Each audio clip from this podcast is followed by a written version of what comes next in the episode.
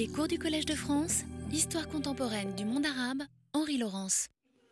Bien, je vous remercie d'avoir combattu le froid pour venir jusqu'ici.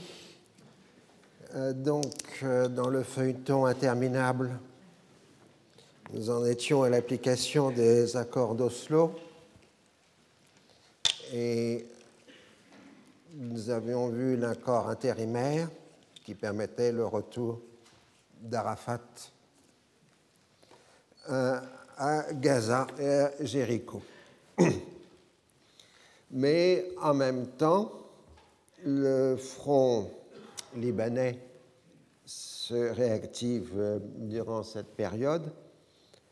Le 21 mai 1994, un commando israélien enlève Mustafa Dirani, qui est un des leaders du Hezbollah, dans un secteur tenu par l'armée syrienne.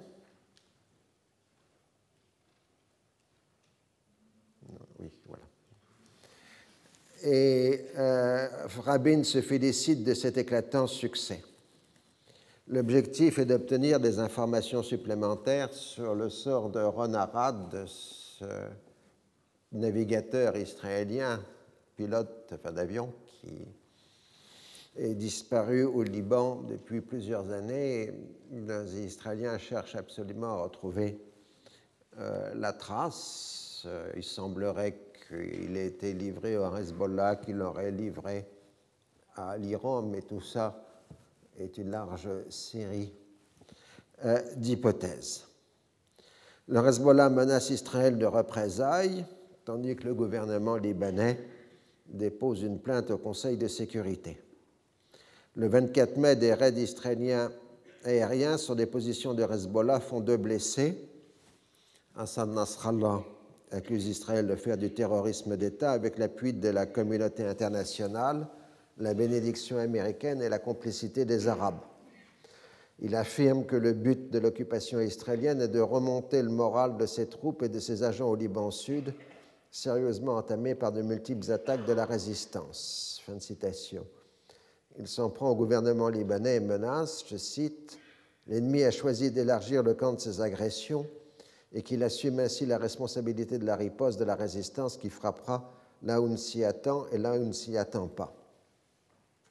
Le 2 juin, un raid aérien israélien sur un camp d'entraînement de Hezbollah fait au moins 45 morts et une centaine de blessés la résistance islamique réplique par des tirs de roquettes sur la Galilée, tandis que les funérailles des victimes se transforment en imposantes manifestations anti-israéliennes et plusieurs dizaines de milliers de civils israéliens sont contraints de se réfugier dans les abris en Galilée. Abin somme la Syrie de faire cesser les tirs et marque qu'il se trouve dans le cadre des arrangements informels puisque l'armée israélienne n'en s'en est pas pris aux civils. On envoie des renforts à la frontière libanaise en laissant peser la menace d'une nouvelle invasion du pays. Mais conscient du rapport des forces, le Hezbollah cesse ses tirs. Les Israéliens le soupçonnent de préparer un grand attentat à l'étranger. Au Conseil de sécurité, les États-Unis bloquent les projets de résolution condamnant Israël proposés par les non-alignés. Ils veulent un texte mettant sur un pied d'égalité Israël et le Liban, ce qui est inacceptable pour Beyrouth. Le 20 juin, trois soldats israéliens sont tués dans une embuscade tendue par le Hezbollah dans le Liban sud. Israël reprend ses raids aériens contre les positions supposées de la résistance islamique. En juillet, on semble s'installer dans la routine des attaques du Hezbollah et des représailles israéliennes. Les méthodes de la résistance islamique deviennent de plus en plus perfectionnées avec en particulier un grand art du camouflage des bombes et des mines sur les voies de passage de l'ALS et de l'armée israélienne. Le repérage des mouvements de l'ennemi est minutieux. On frappe en force, puis ensuite on se replie immédiatement. La clandestinité est plus grande, d'où une moindre efficacité des raids aériens israéliens. Le 18 juillet, le siège de l'Association mutuelle israélite de Buenos Aires en Argentine est victime d'un attentat faisant 84 morts et 250 blessés. Immédiatement, Israël implique l'Iran et le Hezbollah sans pouvoir fournir de preuves concluantes. Ce serait un acte de représailles pour les actions israéliennes au Liban, en particulier l'enlèvement d'Irani et le rêve du 2 juin. Quasi par automatisme, Téhéran répond en accusant Israël et la CIA. À Beyrouth, le Hezbollah dément toute relation avec l'attentat. L'enquête qui s'en suivra sera conduite avec pour le moins beaucoup d'irrégularités et d'incompétence. On a évoqué des compromissions entre le président argentin Menem et la Syrie ou l'Iran. Les poursuites judiciaires sont régulièrement relancées jusqu'à aujourd'hui dans ce qui est devenu aussi une ténébreuse affaire argentine.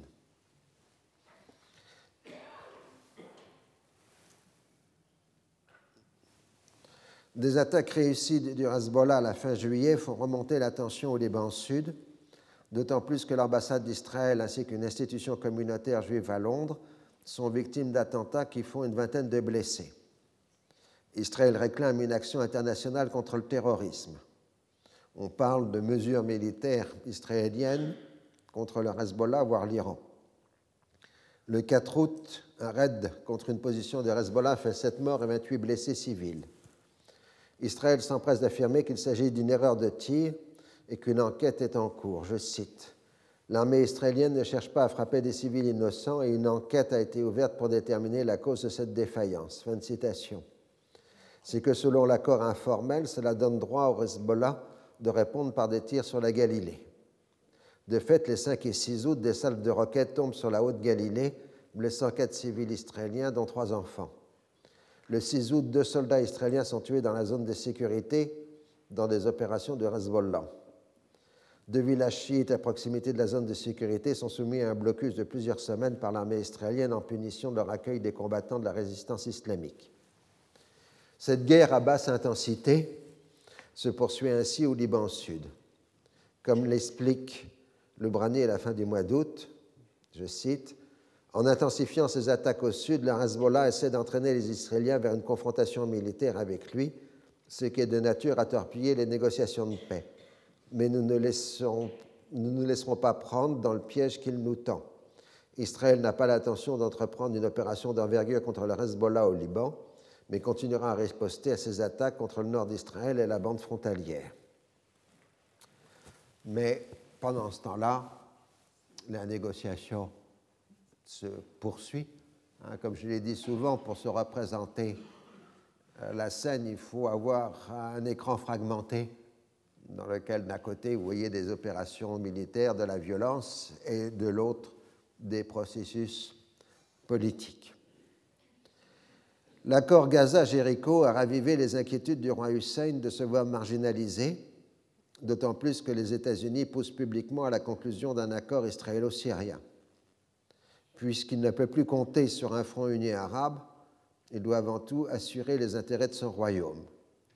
Le 19 mai, il reçoit secrètement à Londres une délégation israélienne menée par Rabin. Le monarque lui demande s'il est prêt à avancer dans le dossier jordanien le Premier ministre lui répond positivement. Il garantit à la Jordanie une position privilégiée dans la gestion des lieux saints musulmans de Jérusalem. Le roi donne son accord à la rédaction d'un traité de paix au transfert des négociations de Washington au Proche-Orient. En échange, Rabin s'engage à utiliser son influence à la Maison-Blanche et au Congrès pour obtenir une annulation de la dette jordanienne et à la reprise des livraisons d'armement à l'armée jordanienne. Au début de juin se tient la dernière session bilatérale jordano-israélienne à Washington. Le roi a donné instruction à ses représentants de s'en tenir exclusivement à la défense des intérêts jordaniens. C'est aux Palestiniens de se débrouiller avec les Israéliens. On progresse sur les ordres du jour, sur l'eau, l'énergie, l'environnement et sur le principe d'une coopération dans le domaine du tourisme et des régions frontalières. Le 7 juin, on a suffisamment avancé pour que l'on puisse parler de la fin de l'état de belligérance. Le 8 juin, un remaniement ministériel à Amman renforce la position des partisans d'un accord de paix. Le 9 juin, un véritable cadre de négociation est fixé. Il comprend une coopération dans le domaine de la sécurité et de la lutte antiterroriste. En ce qui concerne les frontières, je cite, Les parties régleront les questions territoriales et la démarcation et la délimitation définitive contenue de la frontière internationale entre la Jordanie et Israël en se référant à la délimitation de la frontière sous le mandat, sans porter préjudice au statut des territoires passés sous contrôle du gouvernement militaire israélien en 1967. Les deux parties respecteront et se conformeront à la frontière internationale susmentionnée et préserveront la coexistence pacifique le long de la frontière, créant une réalité vivante et chaleureuse pour le bénéfice des populations des deux côtés. Vous remarquerez la formule territoire passé sous contrôle du gouvernement militaire, pour ne pas dire territoire occupé, puisque juridiquement, un territoire occupé a une signification technique. Le 18 juin, le roi Hussein se rend en visite privée à Washington. Il explique à ses interlocuteurs américains qu'il est prêt à signer la paix, mais qu'il lui faut démontrer qu'il n'est pas seul, c'est-à-dire obtenir une réduction ou une annulation de la dette et de l'armement pour son armée. L'administration Clinton se montre favorable, mais souligne l'hostilité du Congrès qui attend d'abord un geste spectaculaire de la Jordanie, autrement dit traiter d'abord, l'aide ensuite. Dans les coulisses, Ephraim Alevi, la personne qui est chargée des relations entre Israël et la Jordanie, s'active en faveur des demandes jordaniennes, au point qu'on lui demande s'il représente Israël ou la Jordanie. Il répond les deux. Le roi est reçu par Bill Clinton le 22 juin, qui l'impressionne par sa maîtrise des dossiers. Le président lui fait comprendre qu'il faut un geste qui pourrait être une rencontre publique avec Rabin en présence des Américains. Le roi sort convaincu du soutien américain. Il a déjà déclaré la veille Nous sommes sur le point d'entamer des négociations sérieuses qui pourraient conduire à l'instauration de la paix. Fin de citation. Et a répété publiquement qu'une rencontre avec M. Rabin avant la signature d'un traité était très possible. Il prend néanmoins quelques jours de réflexion et de repos. Il faut dire que son état de santé ne s'est pas vraiment amélioré. Vous voyez sur les photos de l'époque, euh, on n'a plus du tout le jeune homme brillant des années 50. Euh, on sent la fatigue due à la maladie euh, qui a frappé le monarque.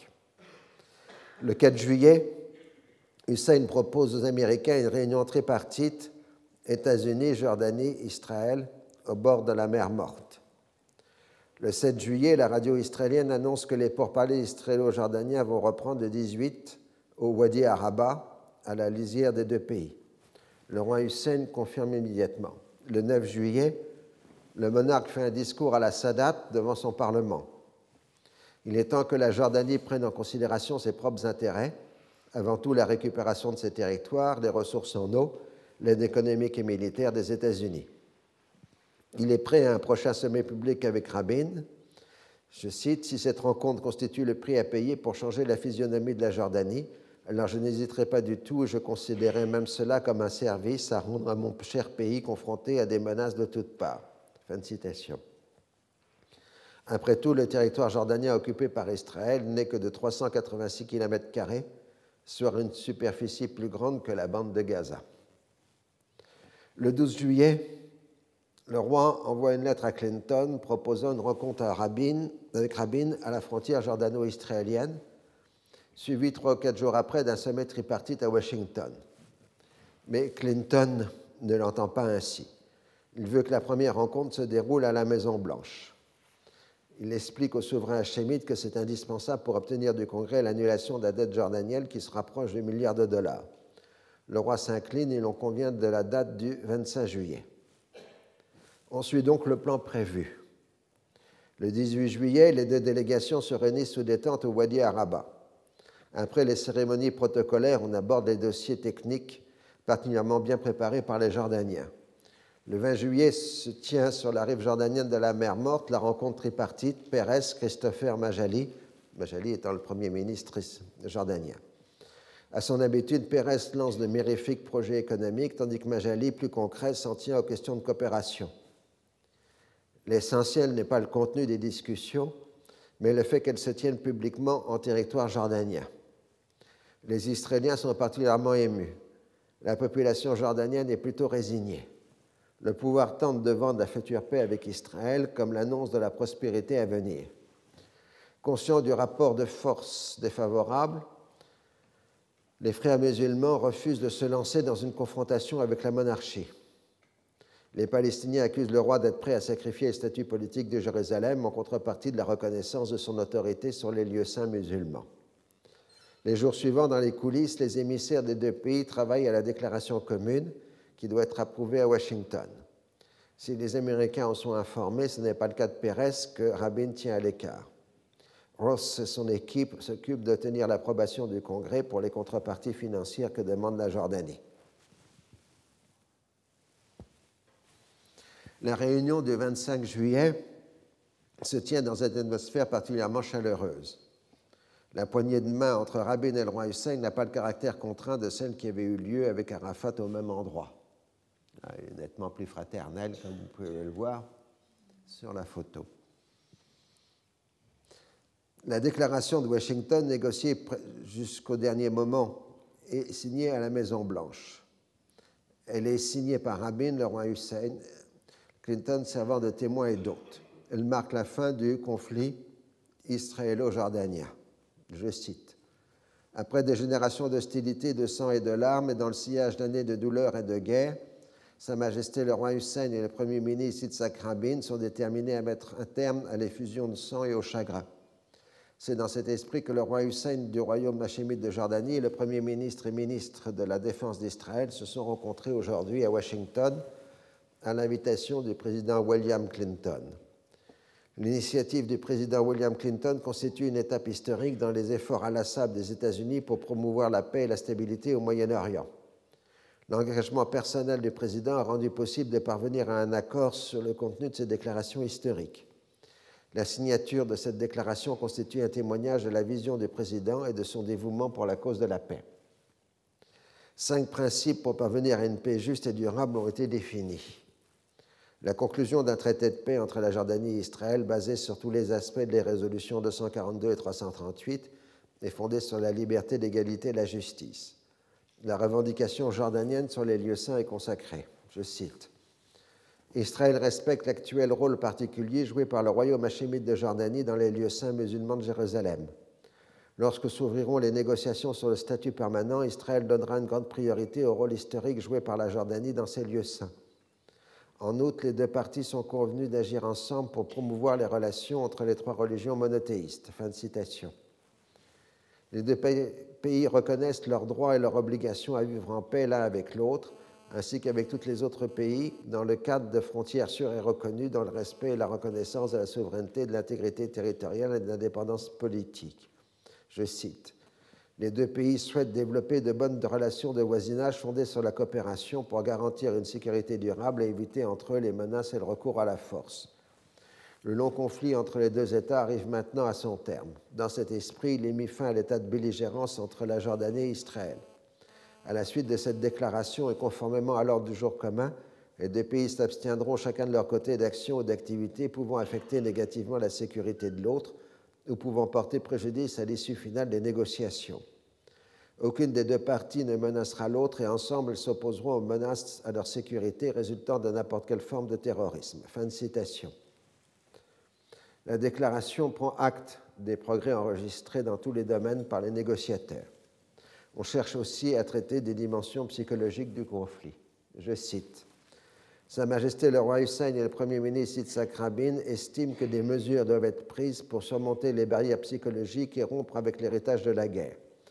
En travaillant avec optimisme pour recueillir les dividendes de la paix pour tous les peuples de la région, la Jordanie et Israël sont déterminés à assumer leurs responsabilités concernant la dimension humaine de l'établissement de la paix. Ils reconnaissent que les déséquilibres et les disparités sont une cause à l'origine de l'extrémisme qui se nourrit de la pauvreté, du chômage et de la dégradation de la dignité humaine. Dans cet esprit, Sa Majesté le roi Hussein et le Premier ministre Yitzhak Rabin ont aujourd'hui approuvé une série de mesures pour symboliser la nouvelle ère qui est maintenant à notre portée.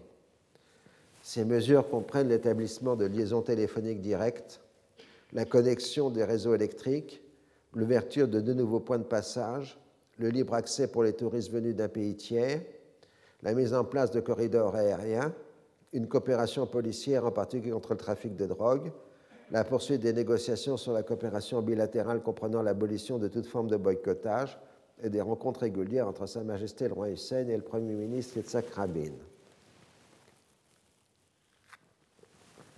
Le lendemain, Rabin et le roi Hussein s'adressent conjointement au Congrès des États-Unis. Leurs discours lyriques reçoivent de nombreuses ovations. Immédiatement, une procédure législative est lancée pour effacer 220 millions de dollars de dettes jordaniennes, soit environ le quart de ce que la Jordanie doit aux États-Unis. L'autorité palestinienne rappelle qu'Israël, en tant que puissance occupante, n'a aucun droit à parler de Jérusalem-Est et que seuls les Palestiniens sont habilités à traiter de ce dossier. Arafat évoque une violation de la déclaration de principe puisque le sort de Jérusalem a été évoqué entre Israéliens et Jordaniens. Les intéressés répondent qu'ils dissocient les affaires religieuses des questions politiques, ce qui paraît très difficile pour une ville sainte. Un journal pro-jordanien de Jérusalem se trouve interdit dans les territoires occupés, ce qui entraîne sa fermeture. On s'inquiète du danger pour la liberté d'expression que constitue le régime qu'Arafat est en train d'établir. L'entourage d'Arafat réplique qu'il est impossible de faire publier un journal pro-LP en Jordanie. Dans le même ordre d'idées, prétextant de ses difficultés financières, l'OLP cesse définitivement tout versement au contingent de l'armée de libération de la Palestine, stationnant en Jordanie. Il est jugé plus loyal envers le roi Hussein qu'envers Arafat. De ce fait, l'autorité palestinienne renonce à utiliser une force particulièrement bien disciplinée qui avait reçu une formation spécifique aux missions de police. Toujours la priorité du politique sur la pratique dans le comportement d'Arafat. À son retour, le roi Hussein peut survoler Jérusalem dans l'avion qu'il pilote lui-même. Il inaugure ainsi le nouveau corridor aérien qui permet de raccourcir l'accès à la Jordanie. Avant, il fallait contourner Israël. C'est la tranche avec le sort d'Arafat bloqué à Gaza. Les Israéliens lui interdisent même d'utiliser ses hélicoptères pour se rendre à Jéricho. Les deux mois suivants, négociateurs jordaniens et israéliens travaillent activement sur tous les dossiers à régler. À son arrivée dans la région, Warren Christopher s'est révélé particulièrement optimiste. Je cite Le conflit du Proche-Orient arrive à sa fin. Lors de son passage à Jérusalem, il a demandé à Rabin quelles étaient ses positions. Le seul élément nouveau est la proposition d'une station d'alerte syrienne en territoire israélien contre le maintien de la station israélienne du Mont Hermon. Ross, en collaboration avec Rabinovitch, élabore une nouvelle formule ambiguë la frontière serait celle du 4 juin 67, du moment qu'elle ne constituerait pas une menace pour sa sécurité et pour ses besoins en eau. Dans la lecture israélienne, cela veut pouvoir dire justement une modification des lignes du 4 juin 67. Rabin l'autorise à dire à Assad qu'il a toutes les raisons de croire que ce sera l'aboutissement, mais qu'Israël ne l'exprimera qu'une fois acquis que ses besoins seront satisfaits. À Assad, Christopher s'exprime clairement. Une fois les demandes israéliennes accomplies, il aura les lignes du 4 juin 67. Cet engagement est dans la poche des Américains et non dans celle des Syriens. It indicates this is in our pocket, not yours. En anglais dans le texte. Euh, les Israéliens n'en parleront pas tant que l'on ne sera pas mis d'accord sur tout le reste dans la logique des négociateurs américains, quand les Syriens se rendront compte de l'ampleur des bénéfices acquis dans l'accord, ils auront tout intérêt à se montrer souples dans la définition finale de la frontière. Assad fait une première concession en offrant que le retrait israélien se déroule sur un an et non plus sur six mois. Rabin ne se montre pas particulièrement impressionné, mais accepte le principe des discussions entre Rabinovitch et son homologue syrien à Washington, Walid Mohalim, au domicile de Ross dans le Maryland.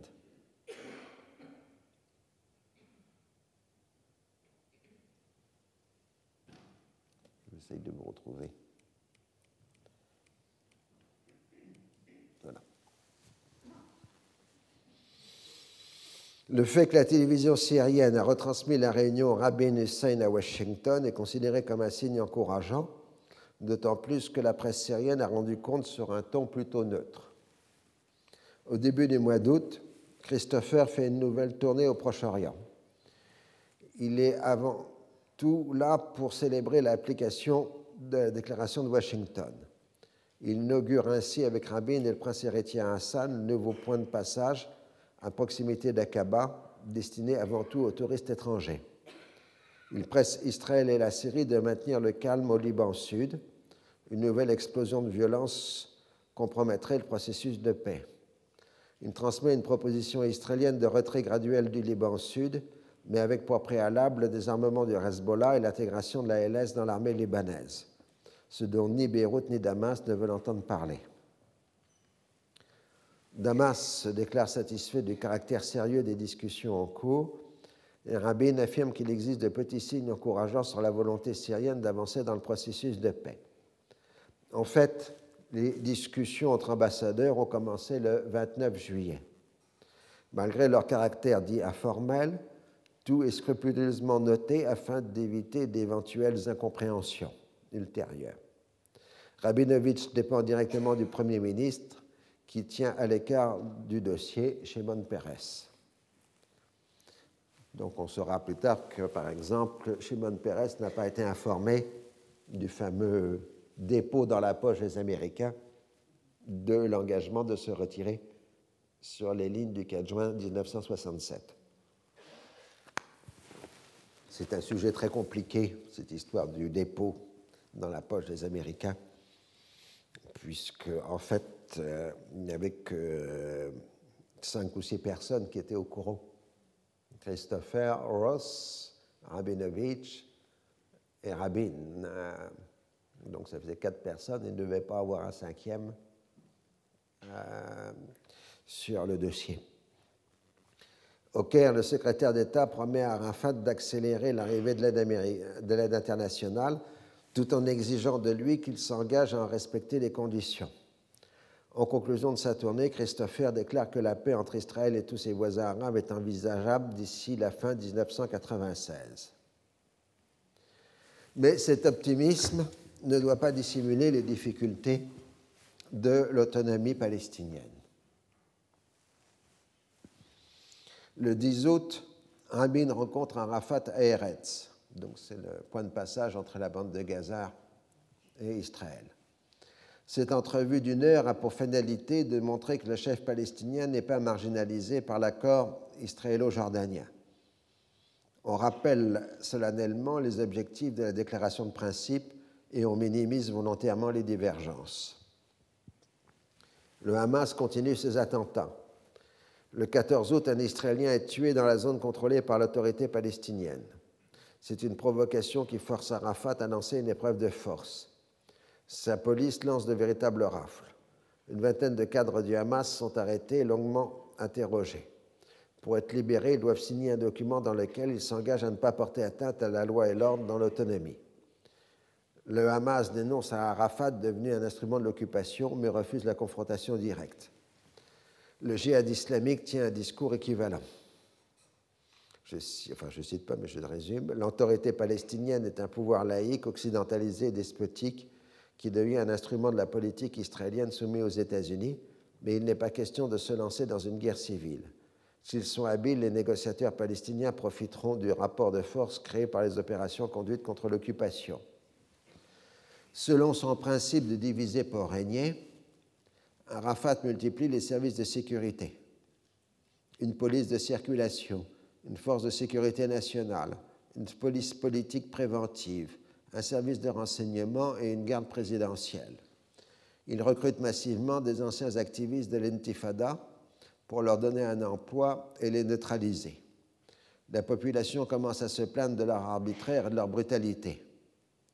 Il est vrai qu'à force d'occupations successives, la société palestinienne s'est plutôt construite contre l'autorité de l'État et que les policiers improvisés n'ont aucune formation au maintien de l'ordre et ont tendance à adopter des comportements de type milicien. Il se produit même des affrontements armés entre deux services de sécurité.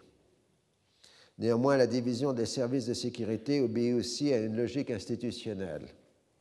Elles sont destinées à devenir des institutions séparées d'un futur État palestinien police, gendarmerie, contre-espionnage, douane, garde-frontière, garde-côte, etc.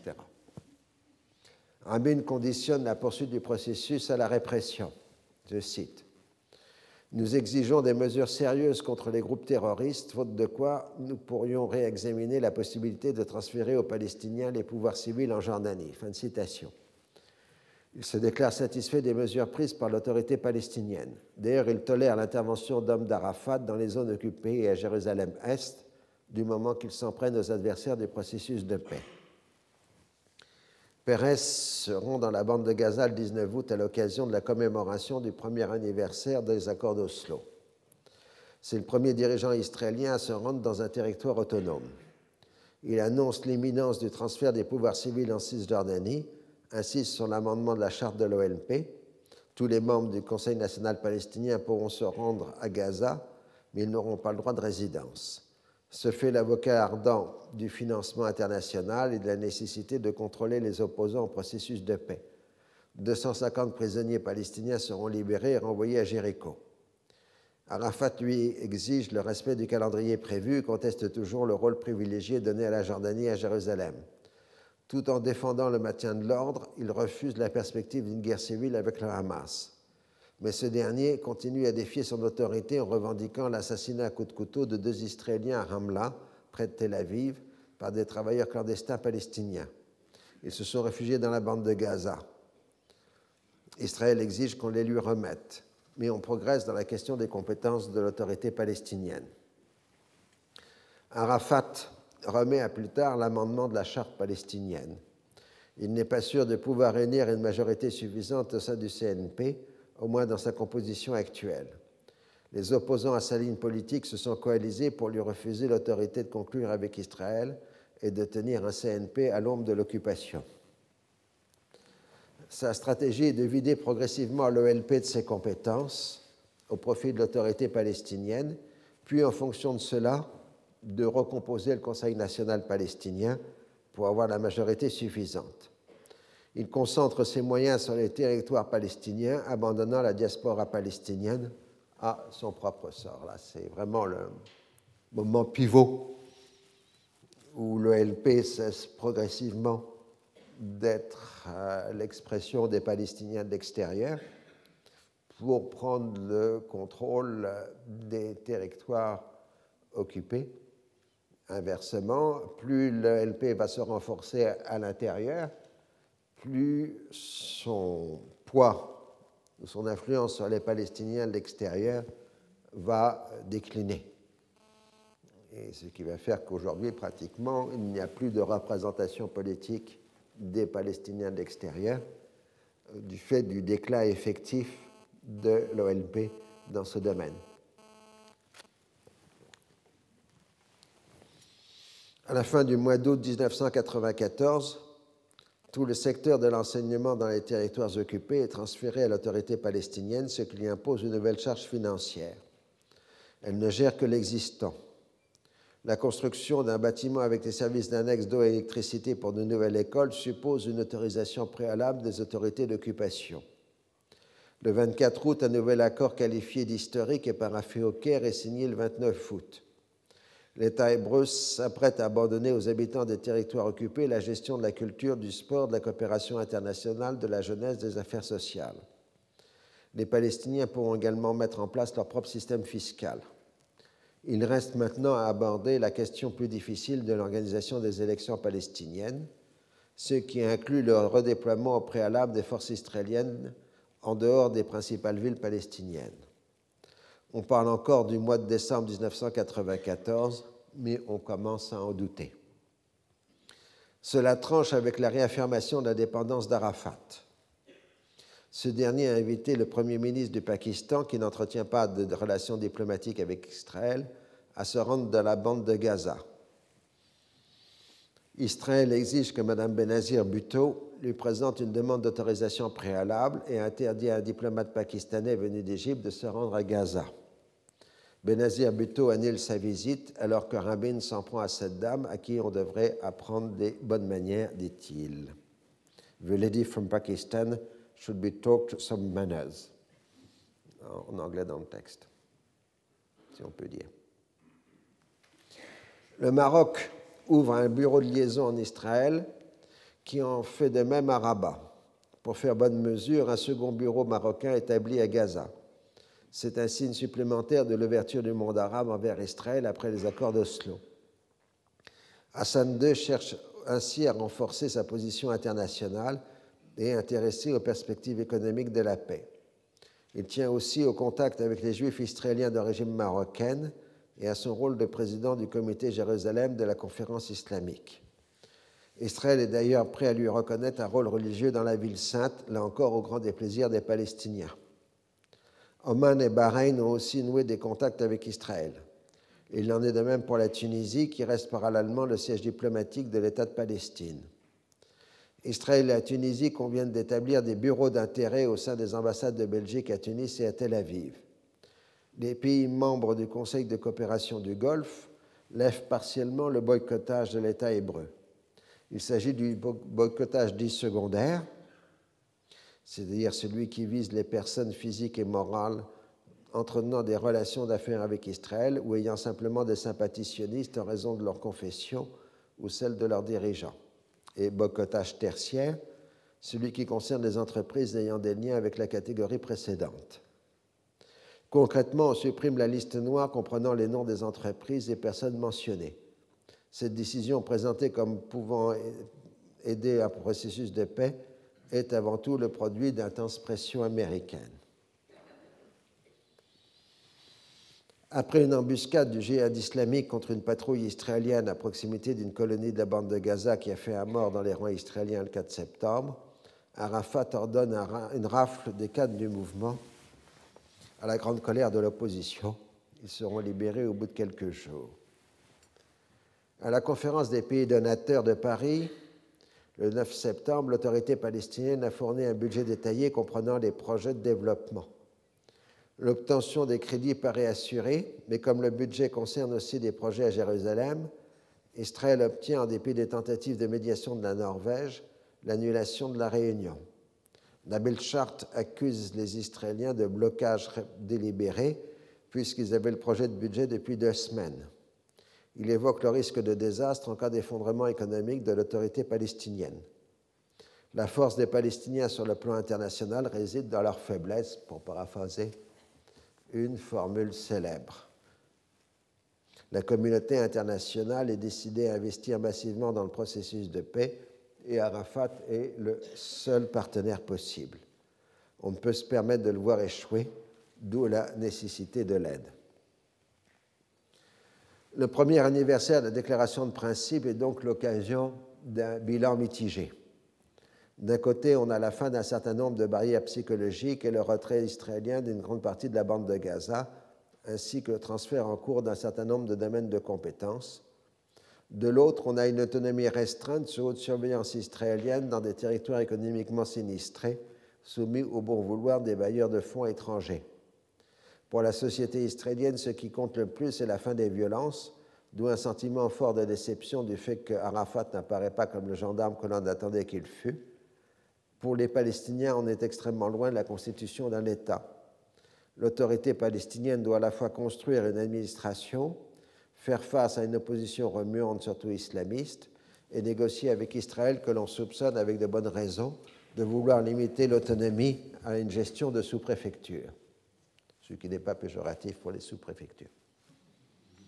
La langue politique palestinienne voit la multiplication de jeux d'opposition gens, du retour ou retourné, citoyen, réfugié, résident, autorité, peuple, Fatah, Hamas, corrupteur, propre, possédant, non possédant. Outre la forte opposition islamiste, il existe une certaine société civile qui tente d'être vigilante dans la défense des droits des personnes. Quand l'autorité palestinienne prend des mesures contre les islamistes, elle doit faire face aux critiques des ONG mais Arafat travaille à coopter dans son système une partie des opposants en leur offrant des fonctions administratives bien rémunérées, tandis que l'aide internationale se détourne des ONG qui perdent ainsi une bonne part de leurs moyens. Vous vous rappelez qu'on avait vu la dernière fois que les ONG pesaient pratiquement autant que le secteur privé du point de vue de l'emploi euh, dans la société euh, palestinienne. Donc, euh, c'est évidemment un facteur important. Les bonnes intentions ne peuvent dissimuler les problèmes. Arafat veut la tenue le plus tôt possible des élections palestiniennes avec son corollaire du redéploiement de l'armée israélienne. Rabin y est hostile. Il souhaite une approche graduelle des négociations avec les Palestiniens sur l'extension de l'accord intérimaire concernant l'ensemble de la Cisjordanie. Il s'en tient à sa conception administrative de l'autonomie. Je cite Par le biais des élections prétendues dans les territoires, l'autorité palestinienne cherche à obtenir des signes de souveraineté nationale. C'est sans doute la principale raison pour laquelle la tenue de ces élections est retardée. Déclaration du 19 septembre 1994. C'est toujours le même problème qu'on trouvait à l'époque coloniale, c'est-à-dire reconnaître suffisamment de souveraineté à son interlocuteur pour qu'il accepte le marché, mais un marché qui lui limite sa souveraineté. Donc il faut qu'à la fois que les Palestiniens aient de la souveraineté pour conclure, mais qu'en même temps ne reconnaissent pas beaucoup de souveraineté. C'est toujours ce type de problème qui se pose dans ce genre de relation. Rabin récuse en particulier le souhait de l'OLP d'élire un conseil législatif d'une centaine de membres et non un simple exécutif d'une trentaine de personnes aux compétences limitées. Les autorités d'occupation refusent de transmettre aux Palestiniens les données d'état civil nécessaires pour confectionner les listes électorales en Cisjordanie et interdisent toute tentative de procéder à un recensement. L'autre problème est la sécurité des colonies et des territoires israéliens. Si la bande de Gaza est complètement clôturée, ce n'est pas le cas de la Cisjordanie. Comment évacuer les villes palestiniennes alors que des milliers de colons vivent à proximité ou en plein centre, comme à Hébron? Il faudrait ouvrir partout, comme on l'a fait pour Jénine, Bethléem et Jéricho, des routes de contournement exclusivement réservées aux colons, ce qui implique des délais considérables et de nouvelles confiscations de terres palestiniennes. Vous voyez sur cette carte les routes de contournement. Donc, vous avez les principales routes tenues par les Israéliens. Et ça, ce sont les routes complémentaires qui sont faites. Et donc, le but est que, vous voyez, ces routes évitent les agglomérations arabes mais en même temps, elles vont servir à coaguler autour d'elles euh, les colonies. Puisqu'une fois que la route est faite, on pourra rajouter des colonies le nom euh, de la route. J'espère que la carte est suffisamment claire. Certains évoquent la nécessité de passer tout de suite aux négociations finales, puisqu'on ne peut pas mettre entre parenthèses la question des colonies durant la période intérimaire. Rabin ne veut pas en entendre parler. Il ne voit pas le cercle vicieux dans lequel il est en train de s'installer. Il considère que les colonies sont des atouts indispensables pour pouvoir maintenir le contrôle des territoires et des éléments essentiels du marchandage final. Ainsi, le maintien des colons à Hébron permet de continuer d'occuper le terrain et établir des droits mais la nécessité d'assurer la sécurité des colons implique le maintien sur le terrain d'importantes forces militaires à proximité des agglomérations arabes et rend impossible toute continuité territoriale de l'autonomie palestinienne. Ainsi, afin d'assurer le règlement final, on rend précaire la solution intérimaire, puisque on ne peut pas évacuer les colonies. Euh, en fait, la présence militaire israélienne reste partout dans les territoires.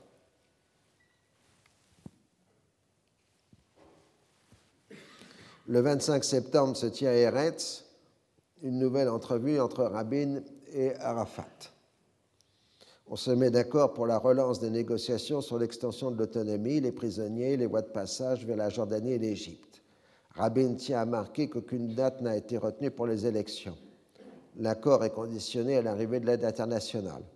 Pour Ehud Barak, qui accompagne le Premier ministre, je cite, Nous ne bougerons d'aucun site de Judée-Samarie tant que nous ne serons pas certains que la sécurité des colons sera garantie.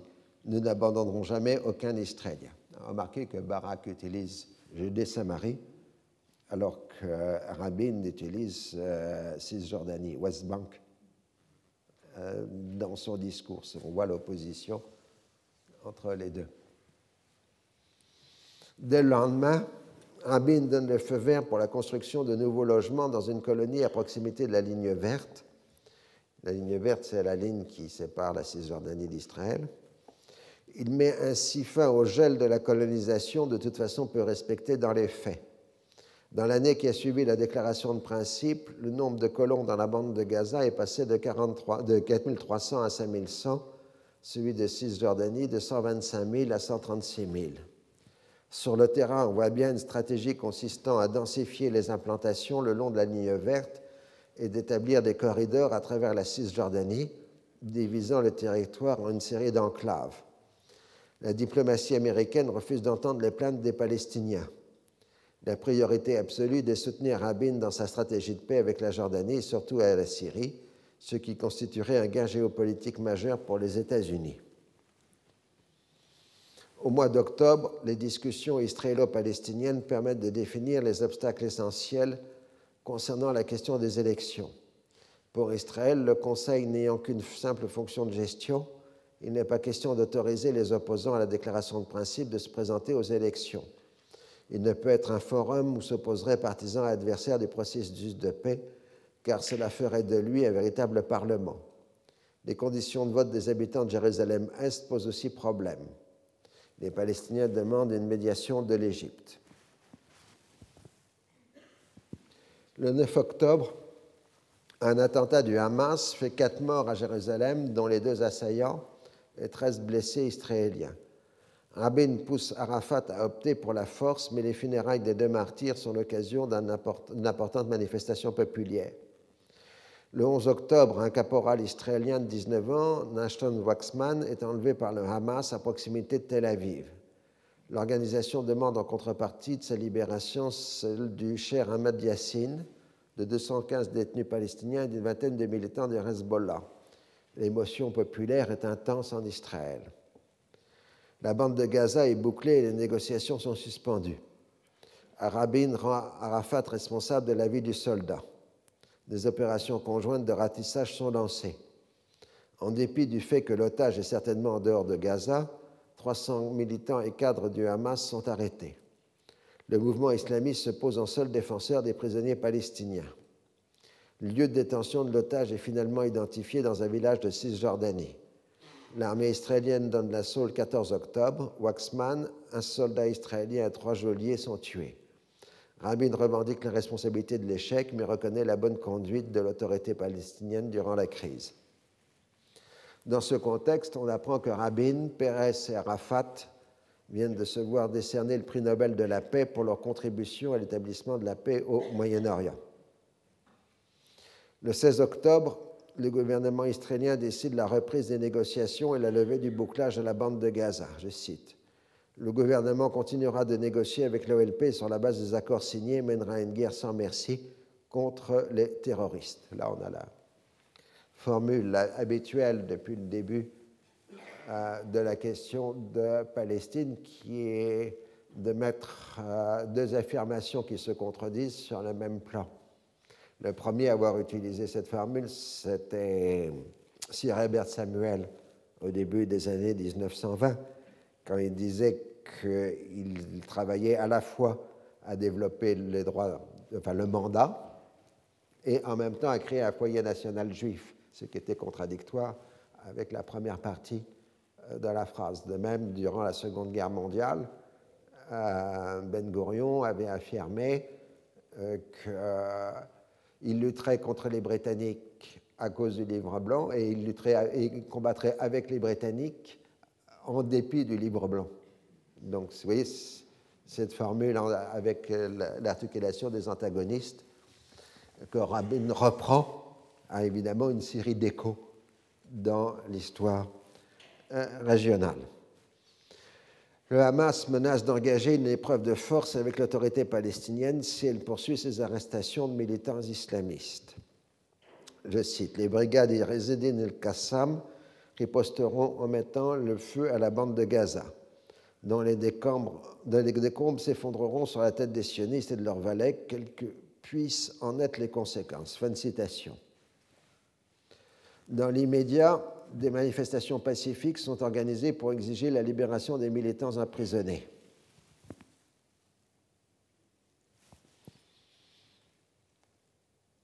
Le 19 octobre, un attentat suicide d'un Palestinien ceinturé d'explosifs qu'on a bus à Tel Aviv fait 22 tués et 48 blessés.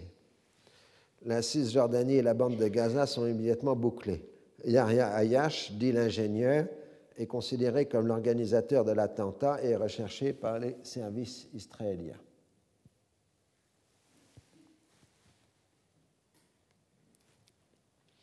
Washington appelle tous les pays arabes de la région à combattre le terrorisme en parole comme en acte. Rabin énonce toute une série de mesures répressives contre le Hamas avec la levée des restrictions judiciaires sur l'incarcération et l'interrogatoire des suspects. Il donne aussi sa vision à long terme des rapports avec les Palestiniens, une séparation nette entre les deux peuples. En ce qui concerne la Judée-Samarite, et ils disent encore à l'époque, je ne veux pas revenir aux frontières de 1967, mais nous trouverons une solution qui garantira notre sécurité sans avoir à gouverner un autre peuple. En attendant, fin de citation, en attendant, son action s'articule autour de trois pôles fermeture des territoires, demande de coopération plus étroite dans la lutte antiterroriste avec l'autorité palestinienne de Gaza à Jéricho, poursuite du processus de paix. Ainsi, le bouclage des territoires occupés pour une période indéterminée a été qualifié de stratégique et non plus de technique. La séparation est bien à l'ordre du jour. L'autorité palestinienne qualifie la mesure de véritable déclaration de guerre économique et sociale. En traitant ainsi les Palestiniens, Israël reproduit la logique des sanctions collectives utilisées dans sa guerre des frontières avec l'Égypte et la Jordanie entre 1950 et 1970 causer le maximum de dommages au service collectif et à la population pour forcer les autorités à lutter contre le terrorisme résistance. Si cette ligne de conduite avait été une réussite dans les deux premiers cas, elle avait ensuite entraîné l'effondrement de l'État libanais, une application croissante d'Israël dans la guerre civile libanaise, puis l'émergence du Hezbollah. Dans la situation présente, l'action israélienne ne semble pas réussir à créer une véritable hostilité populaire au Hamas, alors qu'elle sape le fondement même du processus d'Oslo selon ses concepteurs. L'amélioration tangible des conditions matérielles des Palestiniens devant créer une vraie place populaire au processus et assurer une acceptation de la solution définitive dans la population. La priorité absolue donnée à la sécurité, ou en tout cas à ce qui paraît assurer la sécurité, et la nécessité de prouver aux Israéliens que l'on agit dans ce sens aveugle le gouvernement israélien sur les conséquences à moyen et à long terme de son action. Arafat est ainsi pris entre le Hamas, qui le compare au général Lahad, et la LS, et Israël qui le somme d'agir énergiquement contre le mouvement islamiste. Au Liban Sud, le même 19 octobre, l'armée israélienne utilise des obus antipersonnels, c'est-à-dire des obus fléchettes, armes interdites par les conventions de Genève, contre deux villages de la région de Nabatillé, dans un secteur relativement calme jusque-là. Un soldat de l'armée régulière libanaise et six civils, dont deux fillettes, sont tués. Pour les autorités libanaises, les tirs israéliens non provoqués de mercredi pourraient avoir été une réaction de colère à l'attentat de Tel Aviv. En Israël, on explique que c'est le Hezbollah qui a attaqué pour soutenir des, extrémistes, des islamistes palestiniens du Hamas, après que ceux-ci eurent revendiqué cet attentat. Selon la syntaxe, le Hezbollah répond par une salve de roquettes sur la Galilée. Rabin reconnaît que les tirs constituent une erreur qui aurait dû être évitée. Fin de citation. Là, nous allons faire la pause parce que nous avons une petite césure, ce qui nous permettra dans la séance prochaine d'étudier le volet syrien et la paix israélo. Alors, la dernière fois, je vous avais promis qu'on examinerait le volet syrien et la paix israélo-jordanienne. Donc, c'est en effet le, pendant des difficultés qu'il y a dans le dossier palestinien. Alors, pendant que les ambassadeurs israéliens et syriens se concertent discrètement à Washington, la diplomatie publique se poursuit. Le gouvernement israélien propose un retrait partiel du Golan, tandis que Damas ne veut entendre que d'un retrait total pour une paix globale. La droite israélienne fait campagne contre tout abandon du Golan. Netanyahou accuse Rabin d'être disposé à restituer tout le Golan, ce qui n'a pas tort d'ailleurs. Le gouvernement répond qu'aucune promesse n'a été faite en ce sens. Ils sont d'autant plus sincères que les ministres, y compris Pérez, ignorent que Rabin a mis dans la poche ce que Rabin a mis dans la poche des Américains. Mais que tout accord avec la Syrie comprendrait un retrait significatif. Le gouvernement a le devoir moral de négocier et ensuite d'en saisir le peuple, auquel il appartiendra de se prononcer par voie de référendum. Une fraction conséquente des partis travaillistes est hostile à la suppression des colonies du Golan qui appartiennent à la mouvance socialiste. Rabin est obligé de menacer de poser la question de confiance pour mettre au pas les députés récalcitrants qui ne veulent pas porter la responsabilité de la chute du gouvernement. Mais ce n'est que partie remise. Les députés récalcitrants envisagent de faire scission du Parti travailliste. Lors du débat du 3 octobre 1994, le Premier ministre expose longuement sa stratégie de paix avec la Syrie. À la suite de l'accord, il y aura un retrait extrêmement limité sans démantèlement des implantations. Ensuite, on mettra en œuvre un processus de normalisation des relations avec Damas qui durera trois ans. Nous mettrons, je cite, nous mettrons une ambassade israélienne à Damas, une chancellerie syrienne à Jérusalem et non pas à Tel Aviv, comme tous les autres ambassades, des bus israéliens qui iront à Alep, Damas ou ailleurs, des avions d'El des liens culturels et commerciaux, etc. Et réciproquement. On négociera les fameux arrangements de sécurité, lesquels comprennent une réduction mutuelle des forces armées dans la région concernée, une démilitarisation progressive sur une base asymétrique. En fin de processus, il y aura le déploiement d'une force multinationale sur le modèle de celle qui existe toujours dans le désert de Sinaï un référendum aura lieu pour faire approuver l'accord de paix. Rabin ne se prononce pas sur l'ampleur du retrait final et obtient un vote de soutien de 53 voix contre 45. La réponse officielle syrienne reste la même. Le retrait total doit précéder la normalisation qui n'a pas été énoncée par la résolution 242, qui ne mentionnait que la fin de l'état de belligérance. Mais le ministre syrien des Affaires étrangères, Farouk El-Shareh, accepte de donner une interview à la télévision israélienne diffusée le 7 octobre, ce qui est sans précédent. La paix, paix, elle est à la porte. Ne perdons pas de temps. Lorsqu'un accord aura été conclu et publié, tous verront les fruits et seront satisfaits. Il est de l'intérêt commun des deux parties de ne pas traîner en longueur. Plus le retrait sera rapide, plus les fruits de la paix seront visibles. Cet accord inclura le Liban Sud je cite, un accord israélo-syrien rendant plus aisée la conclusion d'un accord israélo-libanais qui nécessitera au préalable un retrait israélien du Liban Sud. La résistance libanaise et celle du Hezbollah n'auront plus de raison d'être. Alors adviendra une ère de paix et de sérénité à la frontière nord d'Israël, et toute idée d'une attaque surprise sera rendue impossible. Fin de citation.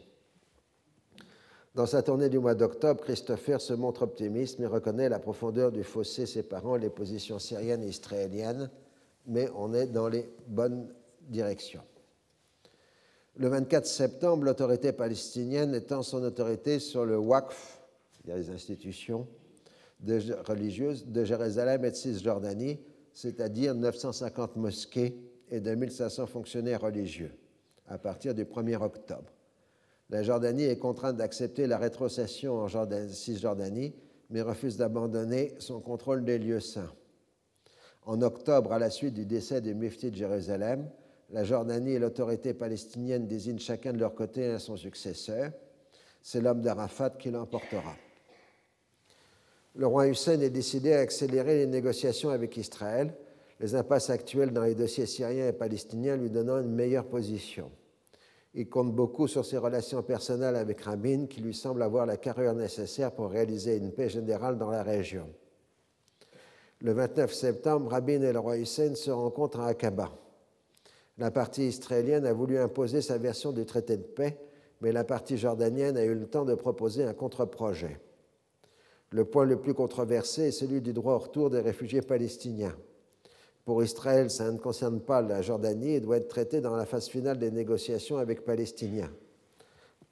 Pour la Jordanie, on est justement dans la phase finale et on ne peut mettre de côté un sujet qui importe à une bonne partie de la population jordanienne, puisque plus de 50% de la population jordanienne est palestinienne. On peut dire presque la moitié de la population est concernée par le droit au retour. On se met d'accord pour que cette question soit mentionnée dans le traité. L'autre contentieux porte sur les 380 km de territoire jordanien occupé par Israël, qui a installé des implantations spécialisées dans la production de fleurs. Bien entendu, le dossier comprend aussi les ressources locales en eau indispensables pour cette culture. Rabin propose de reconnaître la souveraineté jordanienne sur ces terres contre un engagement de continuer à les louer à Israël. Le roi y voit la possibilité d'ouvrir un marchandage puis se ravise le 30 septembre. Il n'y aura pas de paix sans rétrocession effective de la totalité du territoire jordanien. Les négociateurs se remettent activement au travail pour trouver une formule satisfaisante. On envisage un échange de territoire à dimension strictement égale avec compensation en ressources en eau les négociations israélo-jordaniennes tranchent avec celles avec les Palestiniens. Les Jordaniens ont bien préparé leur dossier et les maîtrisent. Ils sont traités en égaux par leurs homologues israéliens qui sont comme eux des diplomates et des administrateurs. On est loin de la condescendance souvent méprisante, typique du comportement des militaires israéliens envers les négociateurs palestiniens. Les Israéliens ont toujours eu une haute opinion des souverains hachémites. Rabin le Premier a un grand respect pour le roi Hussein alors qu'il ne cache pas sa piètre opinion d'Arafat. Comme avec l'Égypte et dans une certaine mesure avec la Syrie, on est dans un rapport d'État à État et non dans une situation coloniale. Il est vrai aussi que les enjeux de cette négociation, aussi importants qu'ils soient, n'ont pas la valeur existentielle pour les deux parties qu'ont ceux de la négociation israélo-palestinienne. Le 2 octobre se tient une nouvelle rencontre entre le roi Hussein et Rabin. D'emblée, le Premier ministre israélien affirme qu'il n'y a pas de revendication sur la moindre portion du territoire jordanien et sur la moindre goutte d'eau. Il n'en reste pas moins que la négociation sur le territoire et l'eau dure encore quelques jours. Les autres points pendant sont celles du règlement des conflits. Les Jordaniens veulent un arbitrage, ce que refusent les Israéliens qui se souviennent de leur défaite dans la question de tabac, dans le dossier israélo-égyptien.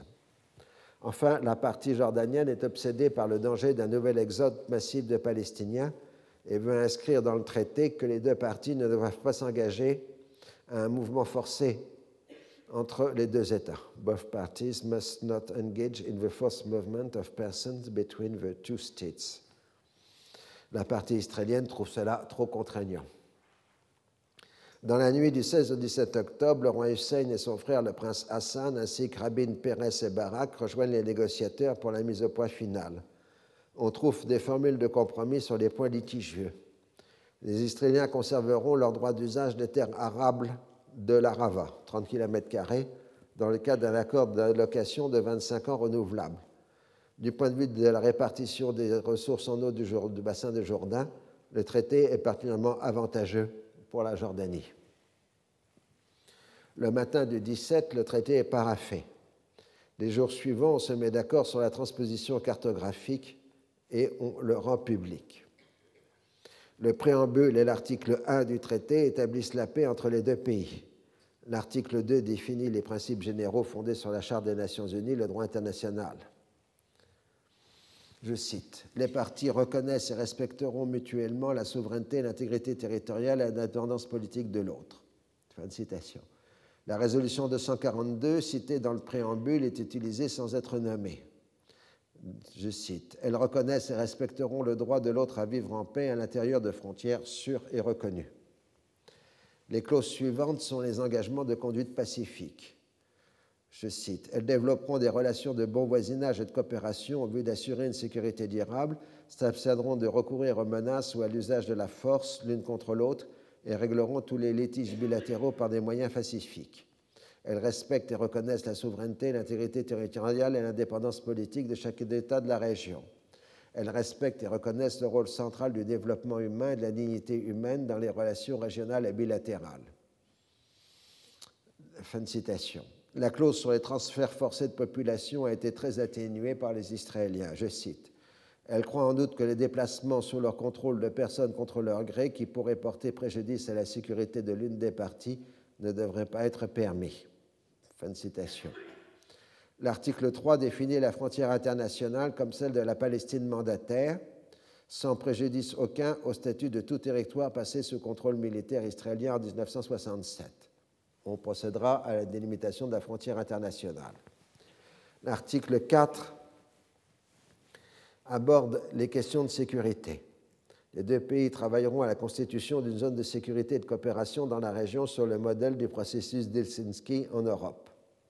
Outre les assurances habituelles de ne tolérer aucune action hostile de l'autre partie sur son territoire, les deux parties s'engagent à s'abstenir d'autoriser l'entrée, le stationnement et les opérations sur ou via leur territoire de forces militaires, personnelles ou équipements d'une tierce partie, dans des circonstances qui pourraient porter préjudice à la sécurité de l'autre partie, ce qui correspond à la hantise traditionnelle israélienne de stationnement de troupes d'autres pays arabes sur le sol jordanien, comme dans les années 50 ou après la guerre de 67.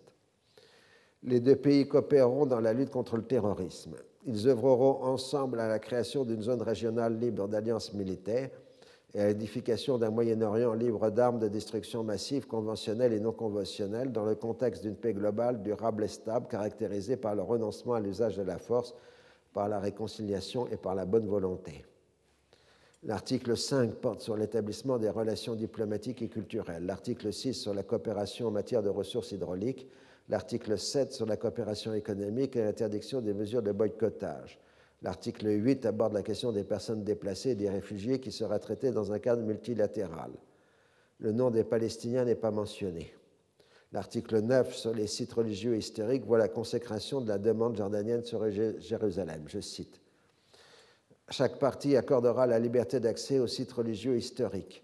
À cet égard, conformément à la déclaration de Washington, Israël respecte le rôle spécial actuel du royaume hachémite de Jordanie pour les lieux saints de l'islam à Jérusalem. Lorsque les négociations sur le statut permanent auront lieu, Israël accordera une haute priorité au rôle historique joué par la Jordanie pour ces sites.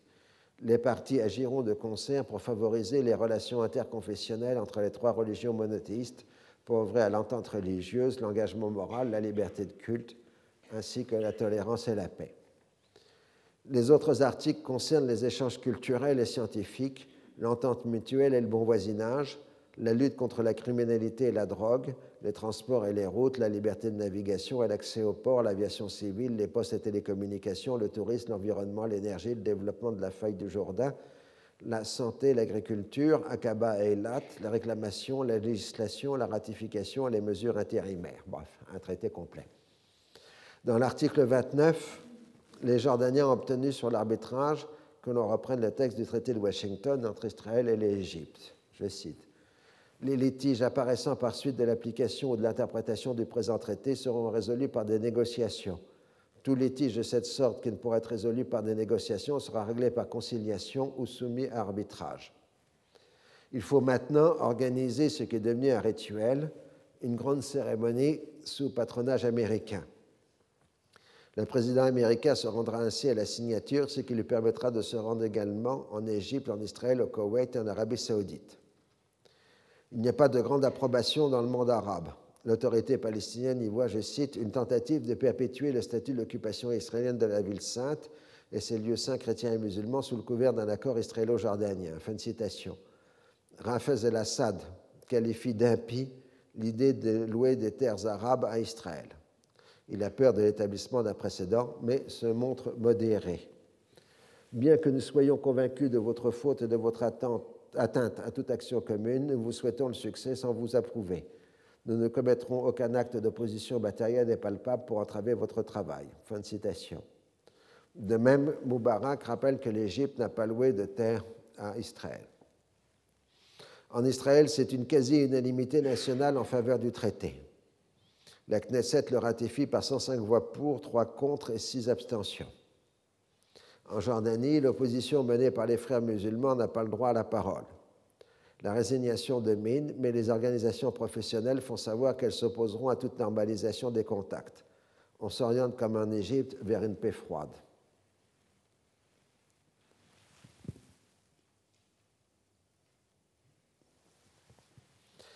Avec d'importantes précautions militaires, on a organisé une importante cérémonie de signature dans le désert de l'Araval le 26 octobre.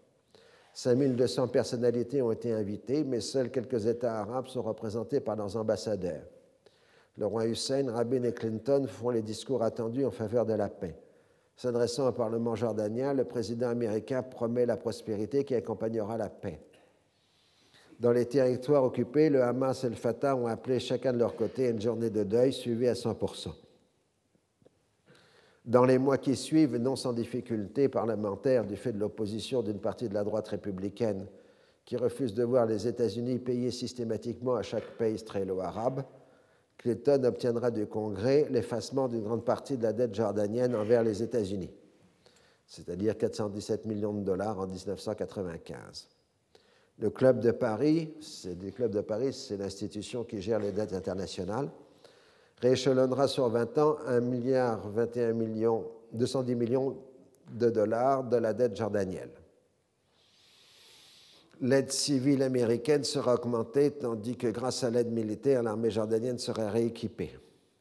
Si la Jordanie profitera pleinement des dividendes de la paix, elle doit s'engager à passer d'État rentier à pays d'économie libérale, ce qui n'est pas sans risque pour le régime. L'opinion publique israélienne se félicite d'avoir une paix chaude contraire à la paix froide avec l'Égypte, mais comme on l'a dit, la société jordanienne, contrairement à la monarchie, n'est pas prête à aller dans cette voie. En Égypte, Clinton s'est entretenu avec Moubarak et Arafat. Ce dernier s'engage à lutter contre le terrorisme. À Damas, Assad fait un geste en proposant de faire passer la durée du retrait israélien du Golan de 12 à 16 mois et de permettre durant cette période une présence diplomatique israélienne, mais non une ambassade, dans la capitale syrienne. Mais dans la conférence de presse, le président syrien refuse de condamner le terrorisme et fait porter la responsabilité de la violence sur Israël. C'est considéré comme un grave échec pour la diplomatie américaine. En Israël, Clinton réaffirme devant la Knesset son indéfectible soutien à Israël dans un discours plein de références bibliques. À Jérusalem, le président américain renonce à la visite des lieux saints chrétiens et musulmans, officiellement par manque de temps. En fait, Faisal al-Husseini avait annoncé la fermeture de l'esplanade des mosquées au cas où Clinton viendrait en compagnie du maire israélien Ehud Olmert. La Maison-Blanche qualifie la tournée du président américain de succès. Personne ne semble noter qu'à part en Israël et au Koweït, il n'y a eu d'accueil populaire. Le 30 octobre 1994 s'ouvre à Casablanca le sommet économique sur le Moyen-Orient et l'Afrique du Nord, Middle East and North Africa, or MENA. C'est dans cette période, dans les années 90, que se répand l'expression MENA, Middle East and North Africa, qui correspond à l'expression française ANMO, Afrique du Nord, Moyen-Orient. Euh, donc, euh, ce qui veut dire que l'Afrique du Nord ne fait pas partie du Moyen-Orient, ce qui est une innovation relativement récente, parce que dans les années 40 et 50, l'Afrique du Nord était considérée comme faisant partie du Moyen-Orient. Mais ce sont là des appellations dont la variabilité géographique est très grande donc la conférence de Casablanca, organisée par le Forum économique mondial de Davos et le Council of Foreign Relations. 61 pays sont représentés, 10 chefs d'État sont venus, ainsi que 1114 chefs d'entreprise. Les Israéliens et les Américains sont particulièrement présents. Les Européens sont plus réticents.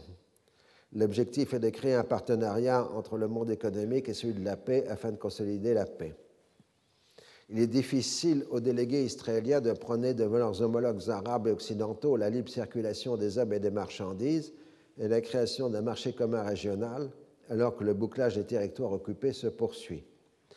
Dans une rencontre en marge de la conférence avec Arafat, Abin annonce la fin de l'isolement. Le boycott d'Israël est levé dans les faits tout en restant inscrit dans les résolutions de la Ligue des États arabes et on annonce la création d'une banque destinée à favoriser le développement économique du Moyen-Orient. Dans le document final, les pays, participants insistent sur le rôle du secteur privé dans l'établissement de la paix. Je cite. Les participants au sommet se sont unis autour de la vision qui a motivé leur présence à Casablanca, celle d'une paix globale et d'un nouveau partenariat entre les gouvernements et les hommes d'affaires dévoués au renforcement de la paix entre Arabes et Israéliens.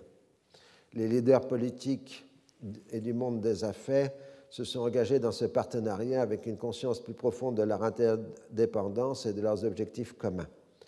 Les représentants du secteur privé reconnaissent que les gouvernements doivent continuer à forger les accords de paix, à créer l'environnement incitatif pour les échanges et les investissements et à jeter les bases. Ils admettent par ailleurs leur responsabilité dans la mobilisation de leurs atouts pour contribuer à l'avancement de l'œuvre de paix au Moyen-Orient. Les gouvernements soulignent le rôle crucial du secteur privé dans la mobilisation rapide des ressources adéquates pour faire sentir les effets positifs de la paix. Les participants s'engagent à prouver que le monde des affaires peut accomplir son devoir en faveur de la paix tout en poursuivant ses objectifs économiques, démontrant ainsi que le profit peut contribuer substantiellement à faire prospérer l'économie au service d'une paix durable. La paix israélo-arabe est une paix fondée sur le libéralisme économique, ou en tout cas quelle est la doctrine officielle euh, du projet. Alors les projets sont ambitieux, mise en place d'une communauté économique du Moyen-Orient et d'Afrique du Nord qui impliquerait une étape déterminée, la libre circulation des marchandises, des capitaux et des hommes dans la région. Mais il faudrait d'abord que les pays de la région eux-mêmes ouvrent leurs frontières, ce qui n'est par exemple pas le cas entre l'Algérie et le Maroc. La libre circulation des marchandises et des hommes, création d'une banque de développement pour la zone MENA. Un secrétariat permanent sera établi pour exercer le suivi et la Jordanie accueillera le second sommet en 1995. On est ainsi dans la complète utopie du libéralisme économique des années 1990. On ne veut pas voir la force des cloisonnements internes de la région, dont Israël-Palestine n'est qu'un cas d'espèce, et la prégnance du contrôle étatique des différentes rentes.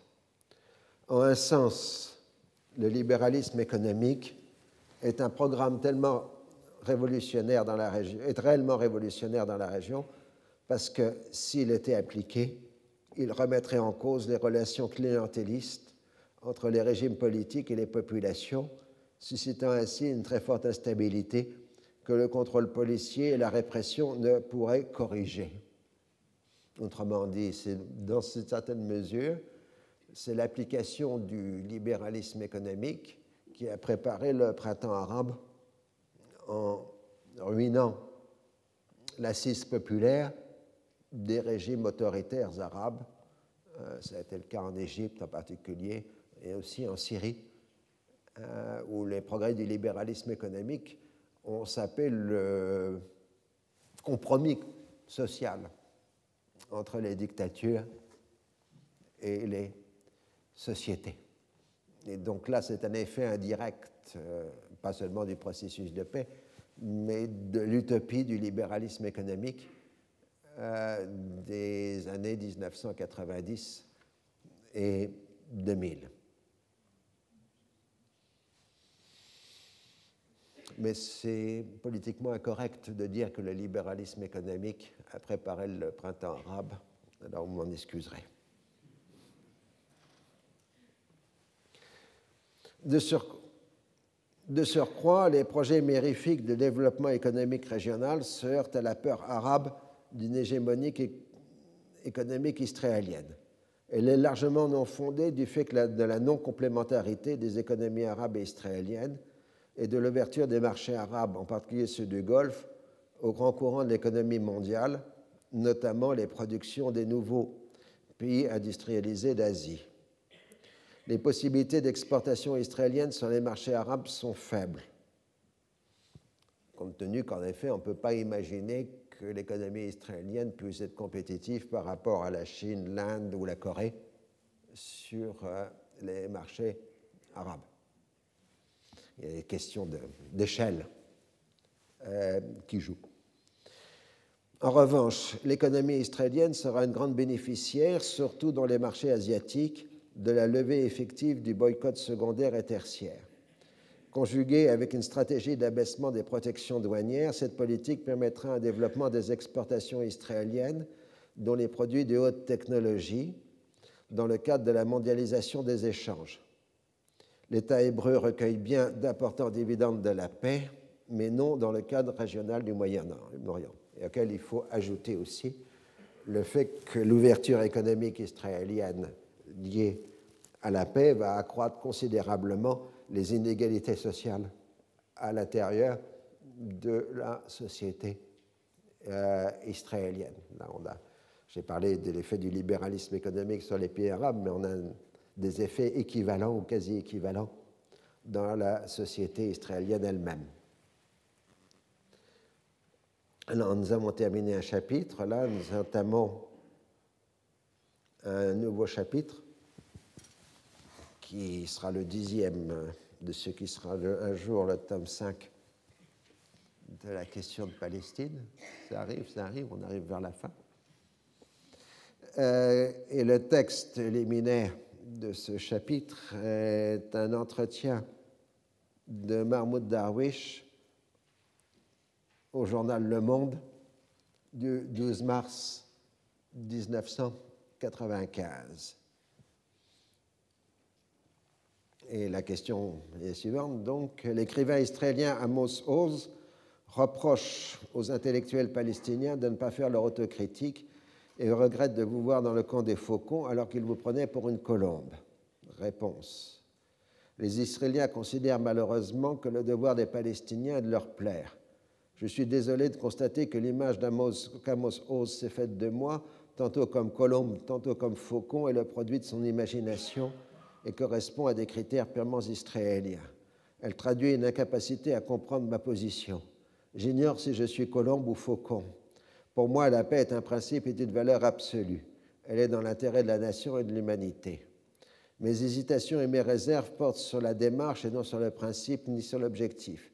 J'ai dit clairement et je maintiens que l'accord n'ouvre pas la bonne voie vers la paix, ni ne constitue pas une école pour les demandeurs de la paix il n'est pas suffisamment attractif pour entraîner les Arabes. Je suis très peiné de constater que l'image d'un ghetto palestinien que j'avais vu se profiler à la lecture de l'accord s'est en partie vérifiée. Ce qui dit que l'attitude d'Amos Oz, c'est la croyance en la supériorité morale de la société israélienne par rapport à la palestinienne. Ces propos reviennent à dire ils ne font pas leur autocritique comme nous. S'il est satisfait de lui-même et de la morale de la société israélienne, qui est une société occupante, c'est une question qu'il concerne. Ce sentiment de supériorité émane d'une longue histoire culturelle en vertu de laquelle les Israéliens ne peuvent tolérer que leur soit disputé le rôle de victime. Ils veulent être victorieux et dotés d'une puissance nucléaire sous le prétexte de défendre leur sécurité, mais ils ne peuvent admettre que leur puissance militaire et une occupation prolongée fassent d'un autre peuple une victime. Pour eux, il y a, d'autres victimes au monde qu'eux-mêmes. Amos Oz a critiqué le meurtrier d'Hébron. Il a néanmoins estimé que c'était la preuve qu'il existe un Hamas au sein de la société israélienne. En d'autres termes, le mal absolu ou le prototype du mal se trouve dans une autre société, la société palestinienne. Ce qu'Amos Oz aurait dû faire, c'est critiquer la politique qui aboutit à l'occupation et donner naissance à des criminels au sein de la société israélienne.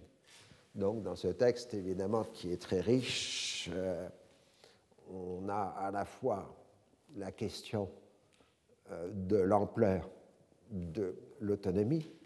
Est-ce que l'autonomie palestinienne n'est pas une forme euh, d'indirect rule, comme on aurait dit à l'époque coloniale, c'est-à-dire de gouvernement indirect, mais d'autre part, ça renvoie à la question de fond de l'identification des sociétés dans le rapport victimaire, qui est tout à fait essentiel dans les années 1990 euh, et 2000, euh, puisqu'on entre euh, en particulier dans le dossier israélo-palestinien dans ce qu'on appelait la concurrence des victimes. Mais évidemment, cet, cet aspect n'apparaît peu dans la négociation politique, alors qu'il reste fondamental dans l'approche que le vécu euh, des sociétés. Mais en tout cas, on va commencer par une euh, chronique d'une période ordinaire, c'est-à-dire où ne se passe pas grand-chose, sinon les habituelles violences et diplomatie un peu vaines. Les élections américaines de mi-mandat voient la victoire de la droite républicaine la plus dure. Les isolationnistes ont l'intention proclamée de réduire drastiquement l'aide étrangère. Clinton tranquillise immédiatement Rabin en lui confirmant que ça ne concernera pas Israël. Point plus difficile, l'éventuel stationnement de troupes américaines sur le Golan dans le cadre d'un règlement pourrait être mis en cause. L'administration Clinton tient bon. Elle sait qu'elle disposera d'un vaste consensus populaire en cas de paix au Moyen-Orient. Il ne reste pas moins que selon certains sondages d'opinion, ce projet est nettement impopulaire dans l'opinion publique américaine. Début novembre 1994, Israël lève très partiellement et progressivement le bouclage des territoires occupés. Arafat est hué à Gaza lors des obsèques d'un responsable du djihad islamique tué dans un attentat à la bombe attribué par tous aux Israéliens. Le tombeau des patriarches est rouvert à Hébron avec une séparation complète entre juifs et musulmans et des conditions drastiques de sécurité. Juifs et musulmans se plaignent de ce partage puisqu'ils considèrent chacun de leur côté que le lieu saint doit leur revenir exclusivement. La première ministre turque Tansu Ciler, de visite en Israël et dans les territoires occupés se rend sans prévenir les Israéliens à la maison d'Orient à Jérusalem. Rabin parle de tricherie. La ministre française Simone Veil fait la même visite, mais après avoir prévenu les Israéliens, pour Rabin, elle a été seulement mal conseillée. La Knesset adopte un avant-projet de loi sanctionnant toute personne participant à des activités de l'OLP à Jérusalem-Est, ce qui vise spécifiquement la Maison d'Orient. On prévoit des peines de 15 ans de prison pour les contrevenants. Le 8 novembre a lieu l'habituelle rencontre à Ben Arafat, dont je vous ai maintenant dispensé des photos. Les résultats sont modestes. On s'engage à reprendre les négociations sur la deuxième phase de l'autonomie. Alors que le calendrier de la déclaration de principe a déjà pris plusieurs mois de retard, le Premier ministre israélien ne semble pas pressé. Je cite, Nous devons discuter des conditions du redéploiement des élections. Nous devons mettre au point des arrangements de sécurité pour les Israéliens et pour les colonies nous devons discuter de la sécurité extérieure, du transfert des pouvoirs, des problèmes juridiques avant de passer à la phase suivante. Fin de citation. Les responsables militaires israéliens sont hostiles au redéploiement qui les empêcherait d'assurer la sécurité des colons. On étudie différentes hypothèses limitant le redéploiement à une journée ou à certains lieux, ce qui est inacceptable pour les Palestiniens. Le 11 novembre 1994, un attentat suicide d'un membre du djihad islamique contre un poste de l'armée israélienne près de la colonie des Netzarim dans la bande de Gaza fait trois morts et plusieurs blessés chez les militaires israéliens. Pour les Palestiniens, l'assassinat du chef islamiste au début du mois est ainsi vengé. Toute la classe politique israélienne s'en prend à Rafat. L'intéressé lance une nouvelle rafle de responsables du djihad islamique. Le débat reprend en Israël sur les coûts insupportables qu'entraîne la protection des petites colonies comme Nenzarim, qui ne comprend que 28 familles. Mais pour Rabin, il n'est pas question de démanteler la moindre colonie avant la fin de la négociation finale. Le 18 novembre, la répression d'une manifestation en faveur du djihad islamique dégénère en affrontements sanglants. Contre les jets de pierre, les policiers d'Arafat utilisent leurs armes à feu. L'émeute fait 15 morts, dont un policier et plus de 200 blessés. Le Hamas et le djihad accusent Arafat d'infamie de collaboration avec Israël. Le Fatah évoque un complot fomenté par des partis étrangères. Abdel Shafi, en tant que président du Croissant Rouge à Gaza, exerce une médiation entre les partis.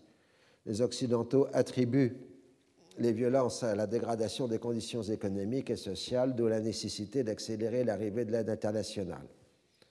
Le lendemain, les manifestants ressortent dans la bande de Gaza en Cisjordanie pour constituer à la fois Rabin et Arafat.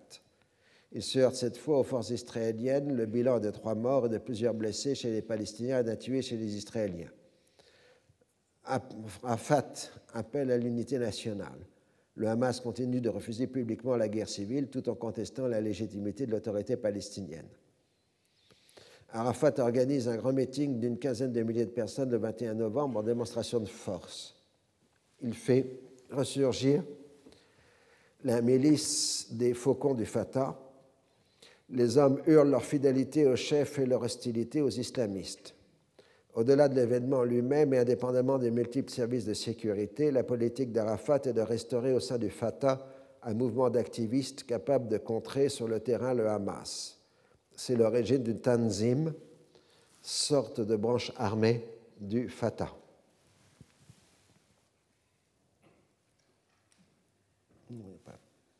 Après avoir conclu une trêve, le Hamas organise à son tour une manifestation d'égale importance le 26 novembre.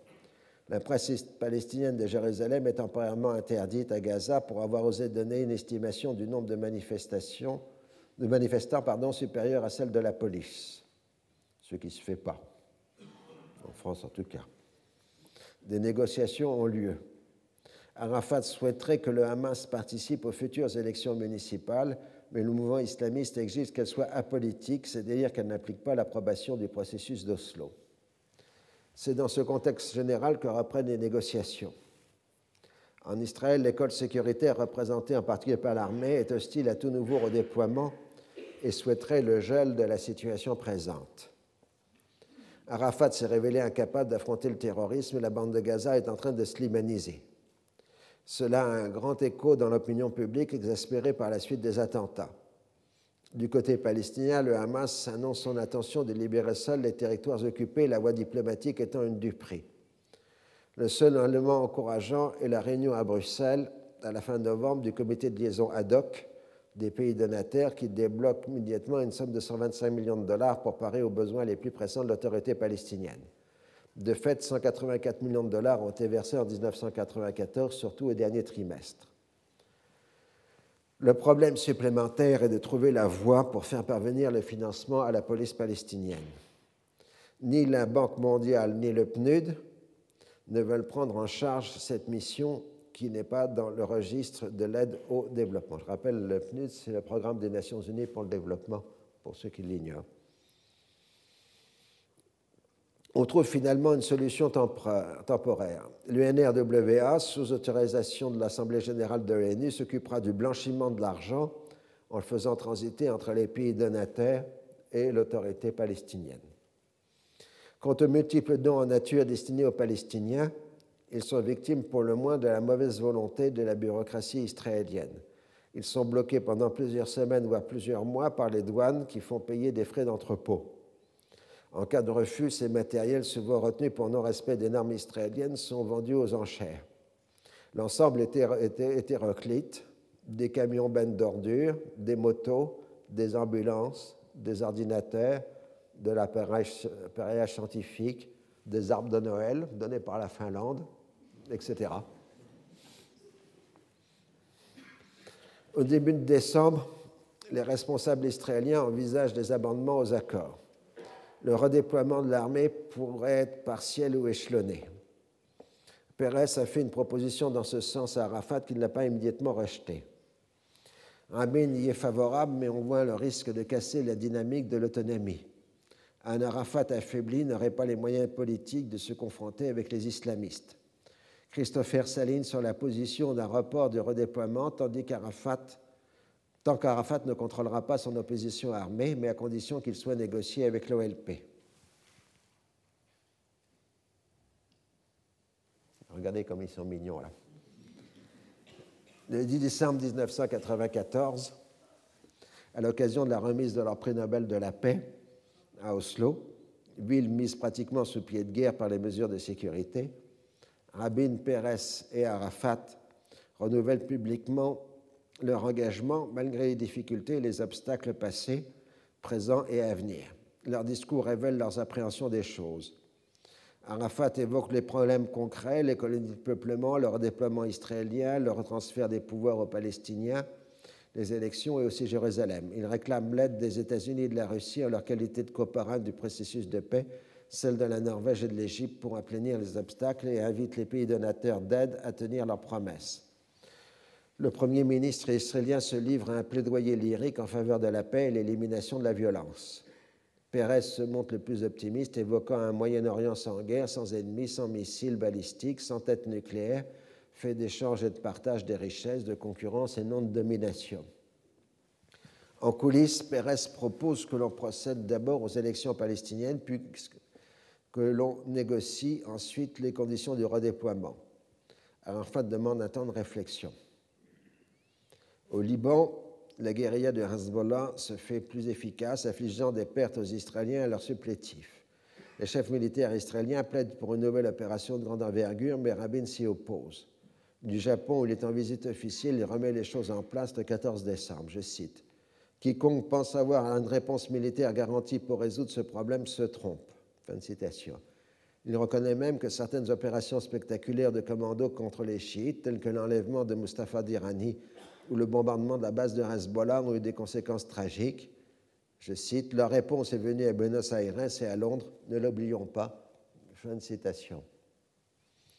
En dehors du rapport de force avec le Hezbollah, Rabin tient compte de l'évolution des discussions de Washington avec la Syrie. Pour progresser dans les questions de sécurité, on s'est mis d'accord pour des entretiens discrets entre responsables militaires israéliens et syriens. Au début de novembre, Barak, accompagné du, chef, du conseiller militaire de Rabin, le général Denis Yatom, a ainsi rencontré l'ambassadeur syrien. Il s'est montré particulièrement ferme sur les exigences de la sécurité israélienne. Les Syriens ont paru déçus, mais accepté d'envoyer l'homologue de Barak, Hikmat Shehabi, à Washington. Ce proche de Assad rencontre Abinovitch le 19 décembre et reprend les positions habituelles de la Syrie. L'important est sa venue et sa rencontre avec Barak le 21 décembre. Les discussions semblent prendre un aspect sérieux. On s'accorde sur le but à obtenir en matière de sécurité, mais non sur les principes. Les deux militaires sont reçus par Clinton à la Maison-Blanche, signe de l'importance que les États-Unis apportent à ce dossier. Les problèmes demeurent. Barack ignore l'engagement que Rabin a mis dans la poche des Américains et continue de raisonner dans le cadre du maintien d'une large présence israélienne sur le Golan, alors que Chiabi explique que l'on ne peut pas définir les mesures de sécurité sans connaître au préalable où se situeront les frontières. Comme Barak doit quitter ses fonctions le 31 décembre pour entrer dans la carrière politique, il ne peut continuer les discussions. Son successeur, Amnon Shahak, ne pouvant dans l'immédiat s'absenter d'Israël. Quant à Assad, la lecture du procès verbal ne lui paraît pas encourageante, les demandes de Barak étant excessives, le mettant dans une situation pire que l'actuelle. C'est là on a évidemment les contradictions du système, hein. dans la mesure où Barak ne connaît pas l'engagement de Rabin, il fait passer un mauvais message à la partie syrienne, parce que lui, il raisonne en conservant une bonne partie du Golan alors que les Syriens avaient entendu autre chose. Donc pour les, Syriens, les Israéliens font machine arrière.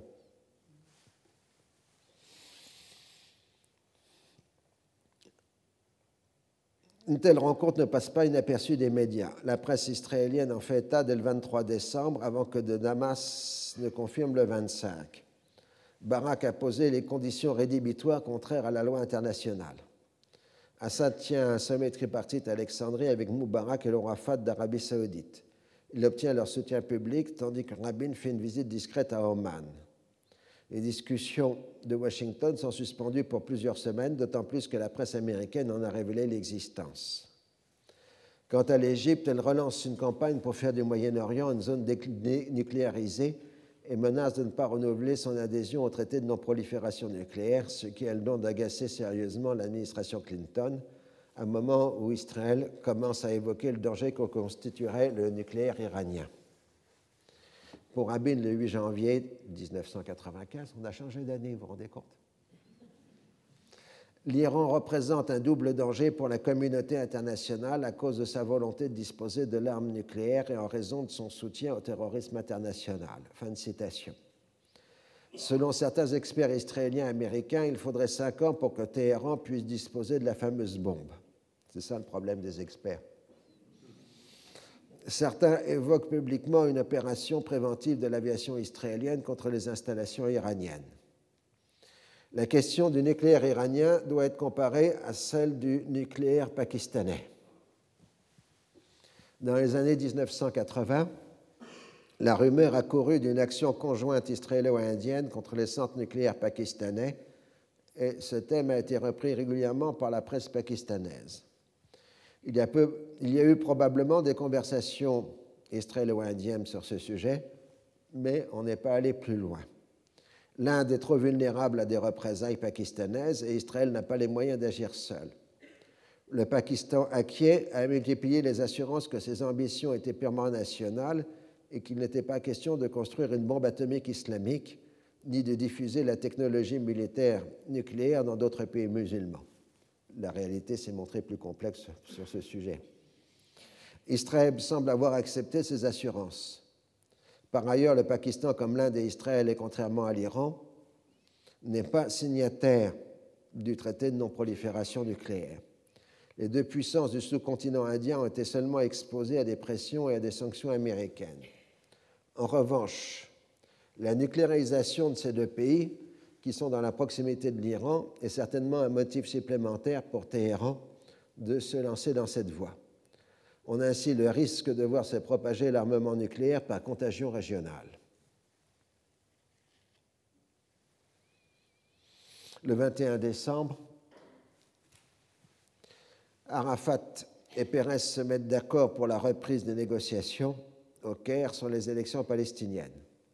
Cela doit servir de couverture à un deuxième canal de négociation entre Rui Savir et Abou Arla sur l'ensemble de l'accord d'intérim. La question de la sécurité reste primordiale. Le 25 décembre, un attentat suicide du Hamas fait 12 blessés à Jérusalem, dont 5 soldats. Le martyr est un ancien policier de l'autorité palestinienne qui a déserté après les affrontements avec le Hamas. Et le début de l'année 95 est plutôt morose. Des violences éclatent à l'occasion de l'élargissement de la colonie juive d'Ephrat à proximité de Bethléem. Le gouvernement Rabin affirme ne pouvoir rien faire puisque le financement est privé et que la décision a été prise sous le gouvernement Shamir, c'est-à-dire par Rabin, ministre de la Défense. L'armée israélienne proclame le secteur zone militaire fermée afin de pouvoir interdire les manifestations arabes auxquelles participent des militants pacifistes israéliens, ce qui n'empêche pas de nouveaux affrontements. Pour les Palestiniens, c'est une violation majeure de l'esprit de la lettre des accords d'Oslo. Rabin tente un compromis, l'extension sera limitée à la proximité de la colonie existante. Selon lui, je cite, La décision est conforme à notre politique car aucune loi n'interdit à une colonie de construire des maisons à condition qu'elle ne soit pas éloignée de plus de 1,5 km de ses limites et ne touche pas à un village arabe. Fin de citation. Il accorde, après plusieurs jours d'atermoiement, une autorisation partielle, ce qui a pour mérite de mécontenter à peu près tout le monde. Le 3 janvier 1995, à proximité des Reds, un accrochage entre soldats israéliens et policiers palestiniens fait trois morts chez ces derniers. Les deux parties s'accusent mutuellement d'avoir ouvert le feu le premier. Shimon Peres tente d'atténuer la crise, mais de nouveaux heurts le lendemain font deux blessés chez les Palestiniens. On va installer un téléphone rouge entre l'armée israélienne et les policiers palestiniens afin de mieux coordonner leurs mouvements. Le même 3 janvier, trois Palestiniens sont tués à Ramallah par une unité spéciale de l'armée israélienne. Les jours suivants, quatre autres Palestiniens sont tués dans des conditions similaires. L'armée israélienne utilise dans ses commentaires des euphémismes comme neutralisation ou liquidation.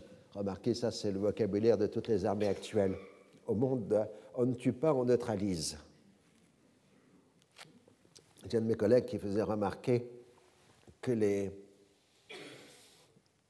l'armée utilisait le vocabulaire des entreprises et que les entreprises utilisaient le vocabulaire de l'armée, faisant des offensives, des stratégies, euh, etc. Ce n'est pas de moi, c'est de mes collègues. Hein. Les discussions qui reprennent au Caire ne sont qu'un dialogue de sourds. Pérez prétend que la décision prise par le cabinet consiste à ne construire aucune nouvelle colonie, à ne pas confisquer de terrain pour élargir les colonies existantes ou en construire de, nouvelles, et de ne pas investir d'argent public dans l'extension des colonies, ce qui au moins joué sur les mots, comme le montrent les nouvelles confiscations de terre, pour faire passer des routes de contournement des agglomérations arabes. Très clairement se dessine la carte des revendications territoriales israéliennes à partir des faits accomplis sur le terrain. On parle d'une annexion de 12% de la Cisjordanie, dont le reste constituera une enclave, puisque l'armée israélienne se maintiendra dans la vallée du Jourdain. En compensation, les Palestiniens auront une route entre Gaza et la Cisjordanie, l'accès au port et aux aéroports israéliens, éventuellement des échanges de territoires ou des locations sur le modèle jordanien. En ce début d'année 1995, on note une véritable convergence d'approche entre les colons pragmatiques, l'armée et le gouvernement israélien. Il s'agit d'assurer les moyens d'annexer cette partie de la Cisjordanie en créant les voies de contournement des agglomérations arabes. Outre le fait que l'on simplifie la désignation des objectifs de la violence arabe, puisque seuls les juifs ont le droit d'utiliser ces routes, on tronçonne le territoire et on multiplie les enclaves. Pour la population palestinienne, les routes signifient la confiscation de terres, l'interdiction pour les agriculteurs de se rendre dans leurs champs et de façon plus générale une limitation considérable des possibilités de déplacement. La véritable négociation sur la définition du redéploiement des forces israéliennes n'est pas entre Israéliens et Palestiniens, mais entre le gouvernement Rabin et les responsables des mouvements de colons, au moins pour ceux qui ont l'assurance de se trouver dans la future zone annexée par Israël. Il en résulte une accélération brutale de la colonisation. Alors qu'en 1993 et 1994, la moyenne des nouvelles mises en chantier était de 480 par an, en 1995, elles seront portées à 1800. C'est en cette même année qu'il voit la plus grande part de l'augmentation du nombre de colons en Cisjordanie dans la bande de Gaza. Alors qu'ils étaient 98 000 à la fin de 1992, ils seront 138 000 à la fin de 1995. En même temps, le gouvernement Rabin maintient officiellement la fiction qu'un tel élan de construction est le fait exclusif d'initiatives privées dans les limites des colonies déjà existantes on calme ainsi les critiques des États-Unis et de la communauté internationale. De ce fait, les foyers de tension se multiplient. Chaque nouveau chantier est l'occasion de manifestations et d'affrontements. On se met à parler de nouvelles intifada. En ce qui concerne les 6 000 prisonniers palestiniens, Nabil Chart explique, je cite, Ce sont des militants nationalistes qui ont lutté contre l'occupation. J'ai dit à la délégation israélienne que nous refusions ces arguments selon lesquels leurs mains sont tachées de sang. Je leur ai dit que chaque pilote israélien ayant bombardé un camp palestinien allait m'attacher de champ, comme chaque dirigeant israélien ayant ordonné de tirer sur les enfants de l'intifada. Fin de citation. Les sondages d'opinion catastrophiques pour le gouvernement Rabin, aussi bien du fait des conditions économiques et sociales que des impasses du processus de paix, ne lui facilitent pas la tâche. Il est de notoriété publique que la division passe à l'intérieur du Parti travailliste entre partisans de l'école sécuritaire proche de l'armée et des services de sécurité et ceux de l'approche diplomatique. Les sondages dans les territoires occupés indiquent une même désillusion dans l'opinion publique envers Arafat et le processus de paix. Pour sauver leurs positions respectives, Rabin et Arafat se réunissent le 21 janvier à Eretz, le premier affirme comprendre des appréhensions palestiniennes en matière de colonisation, le second les besoins israéliens en matière de sécurité. La calmie ne dure pas.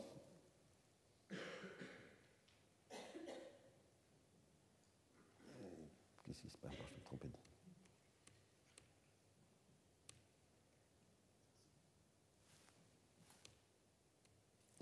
Une photo qui est la ne dure pas. Le 22 janvier 1995, un double attentat suicide du djihad islamique à Netanya, au nord de Tel Aviv, frappe dans une gare routière des soldats israéliens de retour de permission. Le bilan de 19 morts et d'une soixantaine de blessés. Le communiqué de revendication affirme que l'opération est l'unique riposte adéquate à la poursuite de l'établissement des colonies en Cisjordanie occupée et à Jérusalem. Telle doit être la réponse qui ne doit pas être celle d'un négociateur faible mendiant de la paix auprès des usurpateurs de la terre. Le gouvernement Rabin décide le bouclage des territoires occupés. En même temps, il donne son accord pour la création de 8000 logements supplémentaires dans la périphérie du Grand Jérusalem, c'est-à-dire s'étendant jusqu'à la périphérie des villes palestiniennes de Ramallah, Bethléem et Jéricho. Le lendemain, Rabin s'adresse directement aux Palestiniens à la télévision, aux Israéliens à la télévision. Il appelle à l'unité nationale et à la poursuite du processus de paix. Il prône la séparation totale entre Palestiniens et Israéliens. Je cite. Bien sûr, la séparation n'aura pas lieu le long des frontières d'avant 67, car le Jourdain restera notre frontière de sécurité, Jérusalem restera unie à tout jamais, mais nous ne voulons pas que la population israélienne continue à être exposée au terrorisme. Et il prétend, dans ce cadre, mettre fin à l'occupation. Je cite je suis convaincu que la voie suivie par ce gouvernement est la bonne, mettre un terme à la domination sur les Palestiniens dans les territoires, car elle constitue une entité distincte de la nôtre sur tous les plans politiques, religieux et national. Nous arriverons à une séparation entre nous et eux, car nous devons briser le cercle de haine. Nous réaliserons la paix, c'est la seule solution à long terme, y compris pour éradiquer le terrorisme. On commence à évoquer une clôture de sécurité en Cisjordanie. Deux commissions sont établies pour étudier la question. On se heurte immédiatement au problème essentiel, celui du tracé. Il ne pourra que préfigurer le règlement définitif, soit qu'il soit sur la ligne verte, soit qu'il englobe une partie de la Cisjordanie. Que deviendront alors les colonies qui sont au-delà de la clôture? D'un côté, la clôture rendra plus efficaces les mesures de bouclage en mettant fin à l'utilisation des pistes et des sentiers pour éviter les barrages israéliens. De l'autre, elle limitera les échanges économiques entre Palestiniens et Israéliens. L'appauvrissement des premiers facilitera le recrutement des terroristes, tandis que les seconds perdront un marché économique lucratif. Rabin se montre plutôt partisan de s'en tenir à la ligne verte, mais devant les difficultés, décide de remettre le choix final au lendemain des élections palestiniennes. On va terminer le passage. Dans l'immédiat, on s'en prend au réseau caritatif islamique accusé de servir de soutien et de lieu de recrutement pour les mouvements islamistes. On frappe ainsi par la même occasion le réseau le plus efficace d'aide à la population pauvre. Clinton suit le mouvement aux États-Unis en bloquant les biens de 12 organisations extrémistes soupçonnées de vouloir détruire le processus de paix. Le CAR est mis au même rang que le Hamas, le Hezbollah et le djihad islamique. Ce sont des organisations prête-noms qui sont visées et qui collectent des fonds aux États-Unis pour des fins caritatives. En même temps, le gouvernement rabide décide de faire un appel massif à la main-d'œuvre étrangère africaine et asiatique pour remplacer les travailleurs palestiniens. La sécurité implique une séparation des populations et les entreprises israéliennes ne peuvent plus supporter les à-coups des bouclages. Or, le Proche-Orient méditerranéen se trouve justement être la zone de convergence des migrations de travail africaines et asiatiques. À l'usage, cette solution présentera aussi beaucoup d'inconvénients. Par sa définition ethno-religieuse, la société israélienne est bien plus proche des sociétés arabes du Golfe en tant que système fermé que des sociétés industrielles européennes et nord-américaines pour lesquelles la migration doit déboucher sur l'intégration. Les problèmes contemporains liés aux migrations vont s'en trouver amplifiés, d'autant plus que, contrairement aux Palestiniens qui rentraient chez eux le soir, les nouveaux résidents sont obligés de se loger dans des conditions très précaires. Ils ont en théorie des contrats d'un an non renouvelables, mais les employeurs continuent à les utiliser comme clandestins. On s'inquiète rapidement du risque de voir la délinquance sous diverses formes se développer. La seule réconfort pour Arafat est la conclusion d'un accord de coopération économique avec la Jordanie qui ouvre un bureau de liaison à Gaza, le troisième après celui du Maroc et de l'Égypte. Le dossier de Jérusalem sera traité ultérieurement. Voilà pour aujourd'hui. Je crois que vous avez eu très largement votre contentement. Retrouvez tous les contenus du Collège de France sur www.colège-2-france.fr.